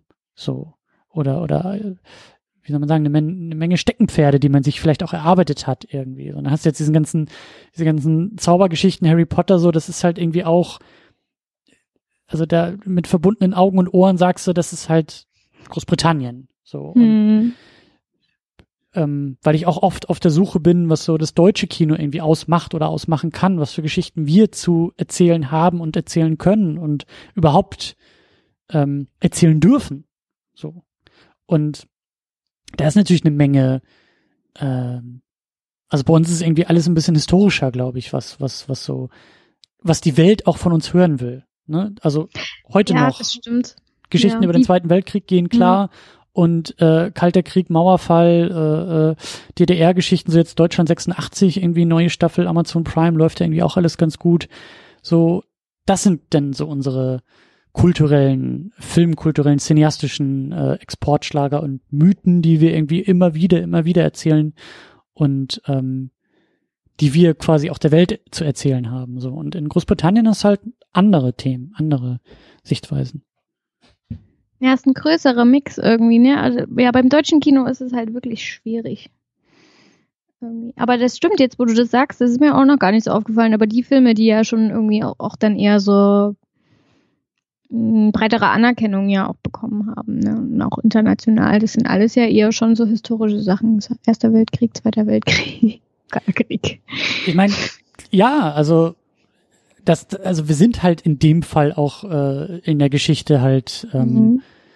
äh, einzigartig aufgestellt. So, ich meine, ich, ich, ich sitze hier in Berlin und ähm, ich bin auch nach drei Jahren Berlin halt enorm fasziniert von der Geschichte dieser Stadt und dann stolperst du hier auch über Gehwege und Straßen und Ecken und liest dann auf einmal irgendwie eine Tafel oder sowas und merkst, boah krass, vor, weiß ich nicht, 30 Jahren äh, wäre ich jetzt hier erschossen worden, so. Ähm, und das, das ist schon, das ist was Eigenes und, und das, ich bin halt auf der Suche nach diesen, nach diesen Eigenheiten und Eigenarten. Und die, die Amis erzählen halt immer noch äh, davon, wie sie die Welt retten. So, das erzählen sie in allen möglichen Facetten, ob es jetzt Superhelden sind oder ob es jetzt irgendwie die Actionhelden sind oder äh, welche Helden auch immer, aber die Amis sind halt die Helden. Und das ist so auch ganz tief verwurzelt bei denen. Das stimmt. Und wenn die Welt untergeht, dann ist es auch eigentlich immer nur Amerika und den Rest sieht man ja, gar nicht. Und, und da kann man auch drauf rumhacken und, und das kritisieren, wie man will, aber ich finde es erstmal im ersten Schritt interessant, das zu beobachten und zu sagen, aha, so, so sind sie halt, die Armees. Ähm, ja, das fußt alles so auf so diesen äh, grundlegenden Identitätssachen. In, in Amerika ist es ja auch so exakt. dieser, Accept, dieser wie ist es, dieser Exceptionalism, also das ja. baut ja alles darauf auf, dass man. Ja, und da, da geht's ja schon los mit der Staatsgründung, so. Das ist ja der Urmythos ja. überhaupt bei denen, ne? So dieses, wir mussten uns ja von der Krone lossagen und der Individualismus ist ja das Entscheidende und wir sind ja eine Nation von Individuen und Memo an Trump, auch eine Nation der Einwanderer. Ähm, und das ja. ist ja, das ist ja ganz entscheidend auch für dieses Selbstverständnis und und und eben auch und das finde ich halt so interessant. Deswegen äh, also auch, auch, auch da mit so kulturellen Dingen irgendwie äh, zu arbeiten und zu suchen, weil das, also Kino ist ja eben auch Mythos. Kino ist ja auch dazu da, um, um zu erzählen und eben auch gerade das US-Kino, das ja immer gern in großen Bildern und mit breiten Pinselstrichen erzählt und ähm, dann halt immer wieder bei diesen Erzählungen ankommt und eben gibt ja immer auch noch so ein das Nebenprojekt hier bei uns, die Superhero Unit, weil ich ja großer Superhelden-Fan bin und eben auch mhm. Superhelden-Film-Fan und finde es halt interessant, dass die halt auch einfach nicht müde werden, diese Geschichten zu erzählen und auch anscheinend, wenn man eben das populäre Kino sich anschaut, auch die Welt nicht müde wird, diese Geschichten zu sehen.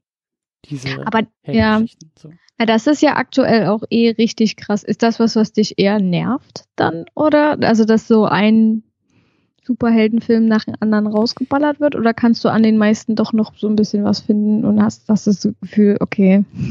Ich, ich, ich, ich bin da ja jenseits von Gut und Böse. So, das okay. ist, ich, ich, ich bin, ich bin halt so fasziniert von dem Thema, dass ich sage, gib mir alles, was du hast, weil jeder Film, jedes Kapitel, egal wie kacke der ist, aber das fügt ja irgendwie diesem großen Ganzen und diesem Genre auch irgendwie was Neues hinzu.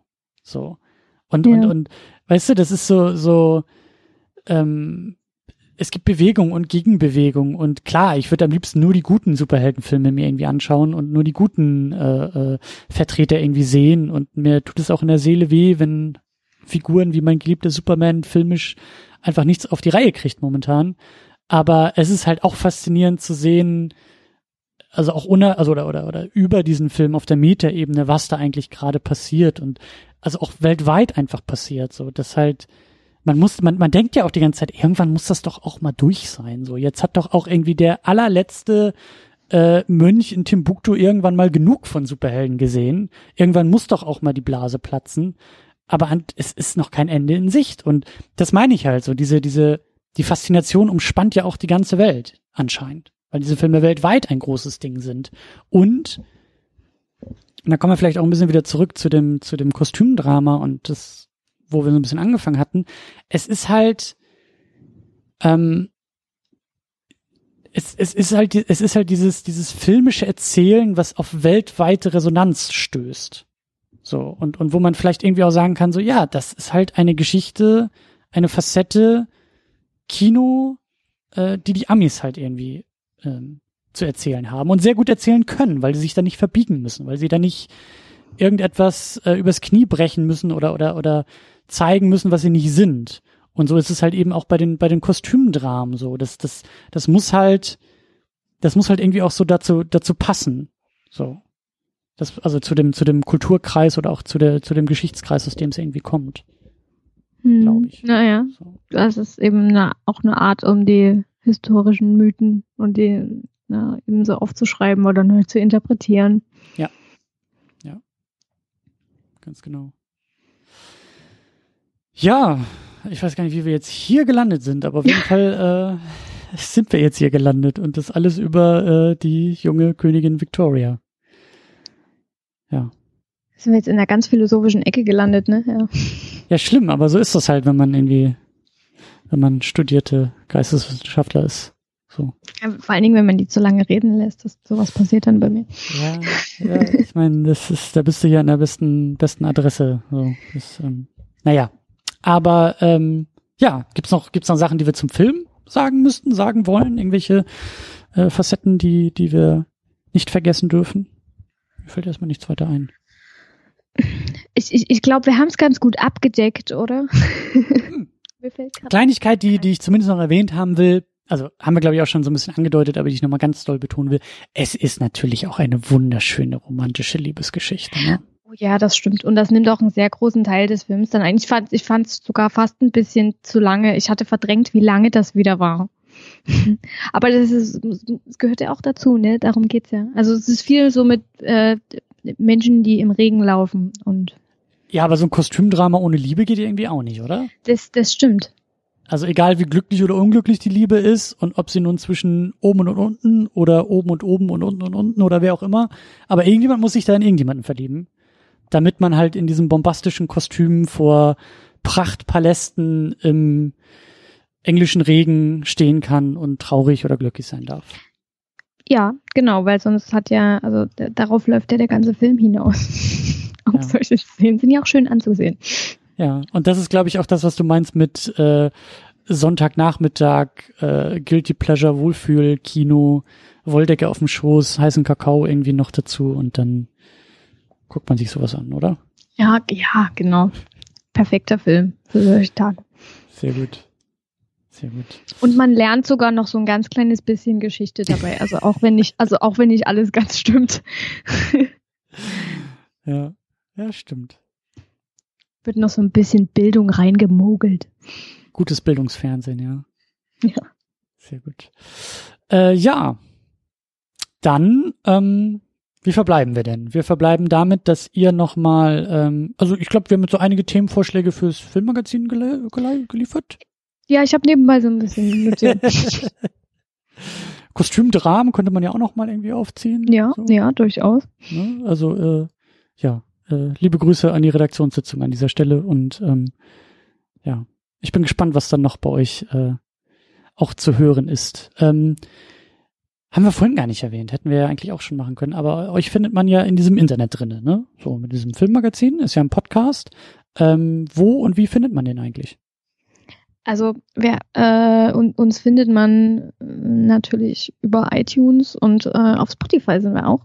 Haha. Ähm, über iTunes kann man uns natürlich abonnieren, einfach das Filmmagazin eingeben und dann findet man uns. Ähm, und ansonsten haben wir auch eine Webseite, filmmagazin.audio.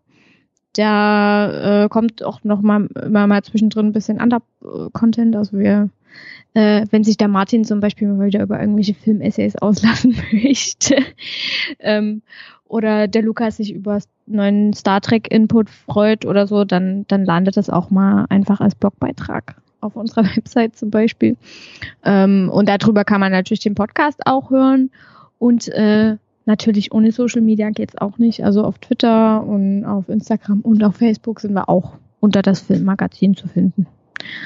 Ganz einfach. Genau. Und ihr habt eine wunderbare äh, Heimatadresse filmmagazin.audio. Genau. Sehr simpel, sehr naheliegend. Ja. Und äh, du bist natürlich auch bei Twitter zu finden.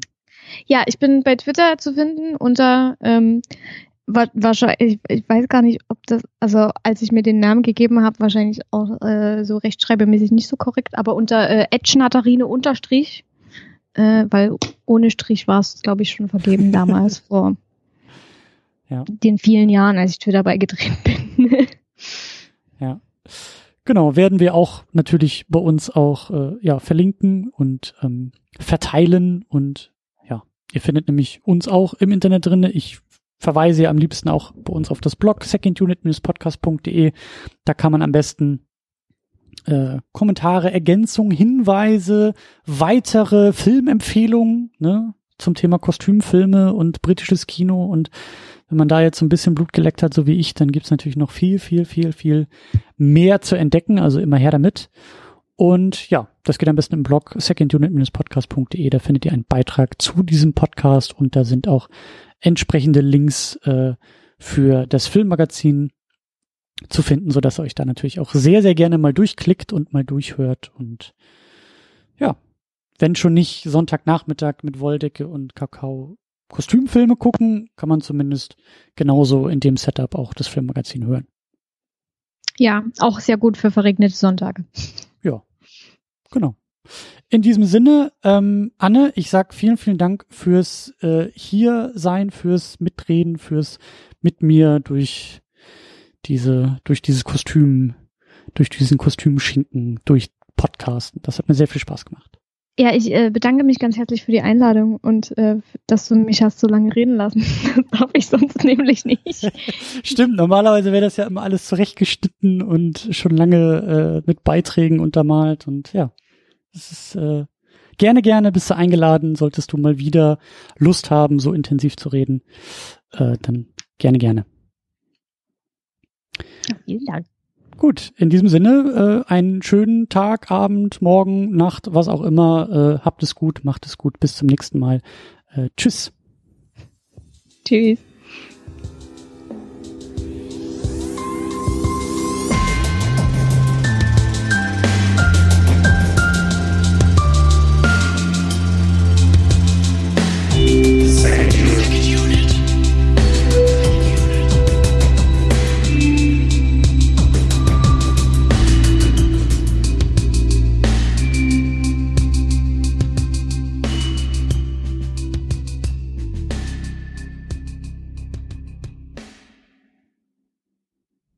Die Second Unit ist das Ergebnis harter Arbeit. Der Podcast kostet Zeit, er kostet Energie, er kostet Geld. Deshalb könnt ihr unsere Arbeit auf Patreon und auf Steady unterstützen. Viele, viele wunderbare Menschen machen das bereits.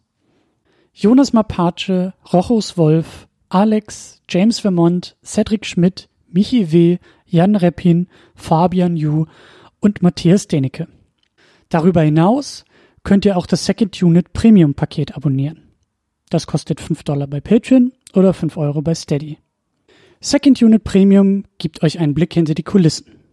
In der State of the Unit erzähle ich euch einmal im Monat, was hinter den Kulissen geplant wird, was gerade so abgeht und was in den nächsten Wochen ansteht. Das gibt's einmal als Video, das gibt's auch als Audio. Darüber hinaus erhaltet ihr im Premium-Paket Zugang zu den Livestreams. Ihr könnt also, während wir unsere Second Unit aufnehmen, live dabei sein, zuhören und kommentieren. Viele Menschen machen das bereits. Tahiti Su, Sultan of Swing, Markus Heimitschlager, David X. Noack, Florian Primel, Gian Ferrari Stefan, Stefan Drove, Rike The Midlist, Käthe, Playstar, Christian Schmickler, Jota, Steve Geiler, Ulf P., Spencer Stewart, Lars Rühmann, Inge, Stefan Manken, Timo Gerdau, Alucard, Sonja Bethke-Jele, Sebastian Zripp, Anne-Kathrin Pache-Wilke und Erik Mülling. Darüber hinaus könnt ihr auch das Doppelte für das Premium-Paket ausgeben, wenn ihr sagt, das ist es mir wert. Das machen Thomas Jaspers und Niklas Römke. Euch allen ein großes, großes Dankeschön. Wenn du die Second Unit auch unterstützen möchtest, dann kannst du das unter patreon.com slash secondunit oder steadyhq.com slash secondunit tun. Vielen Dank.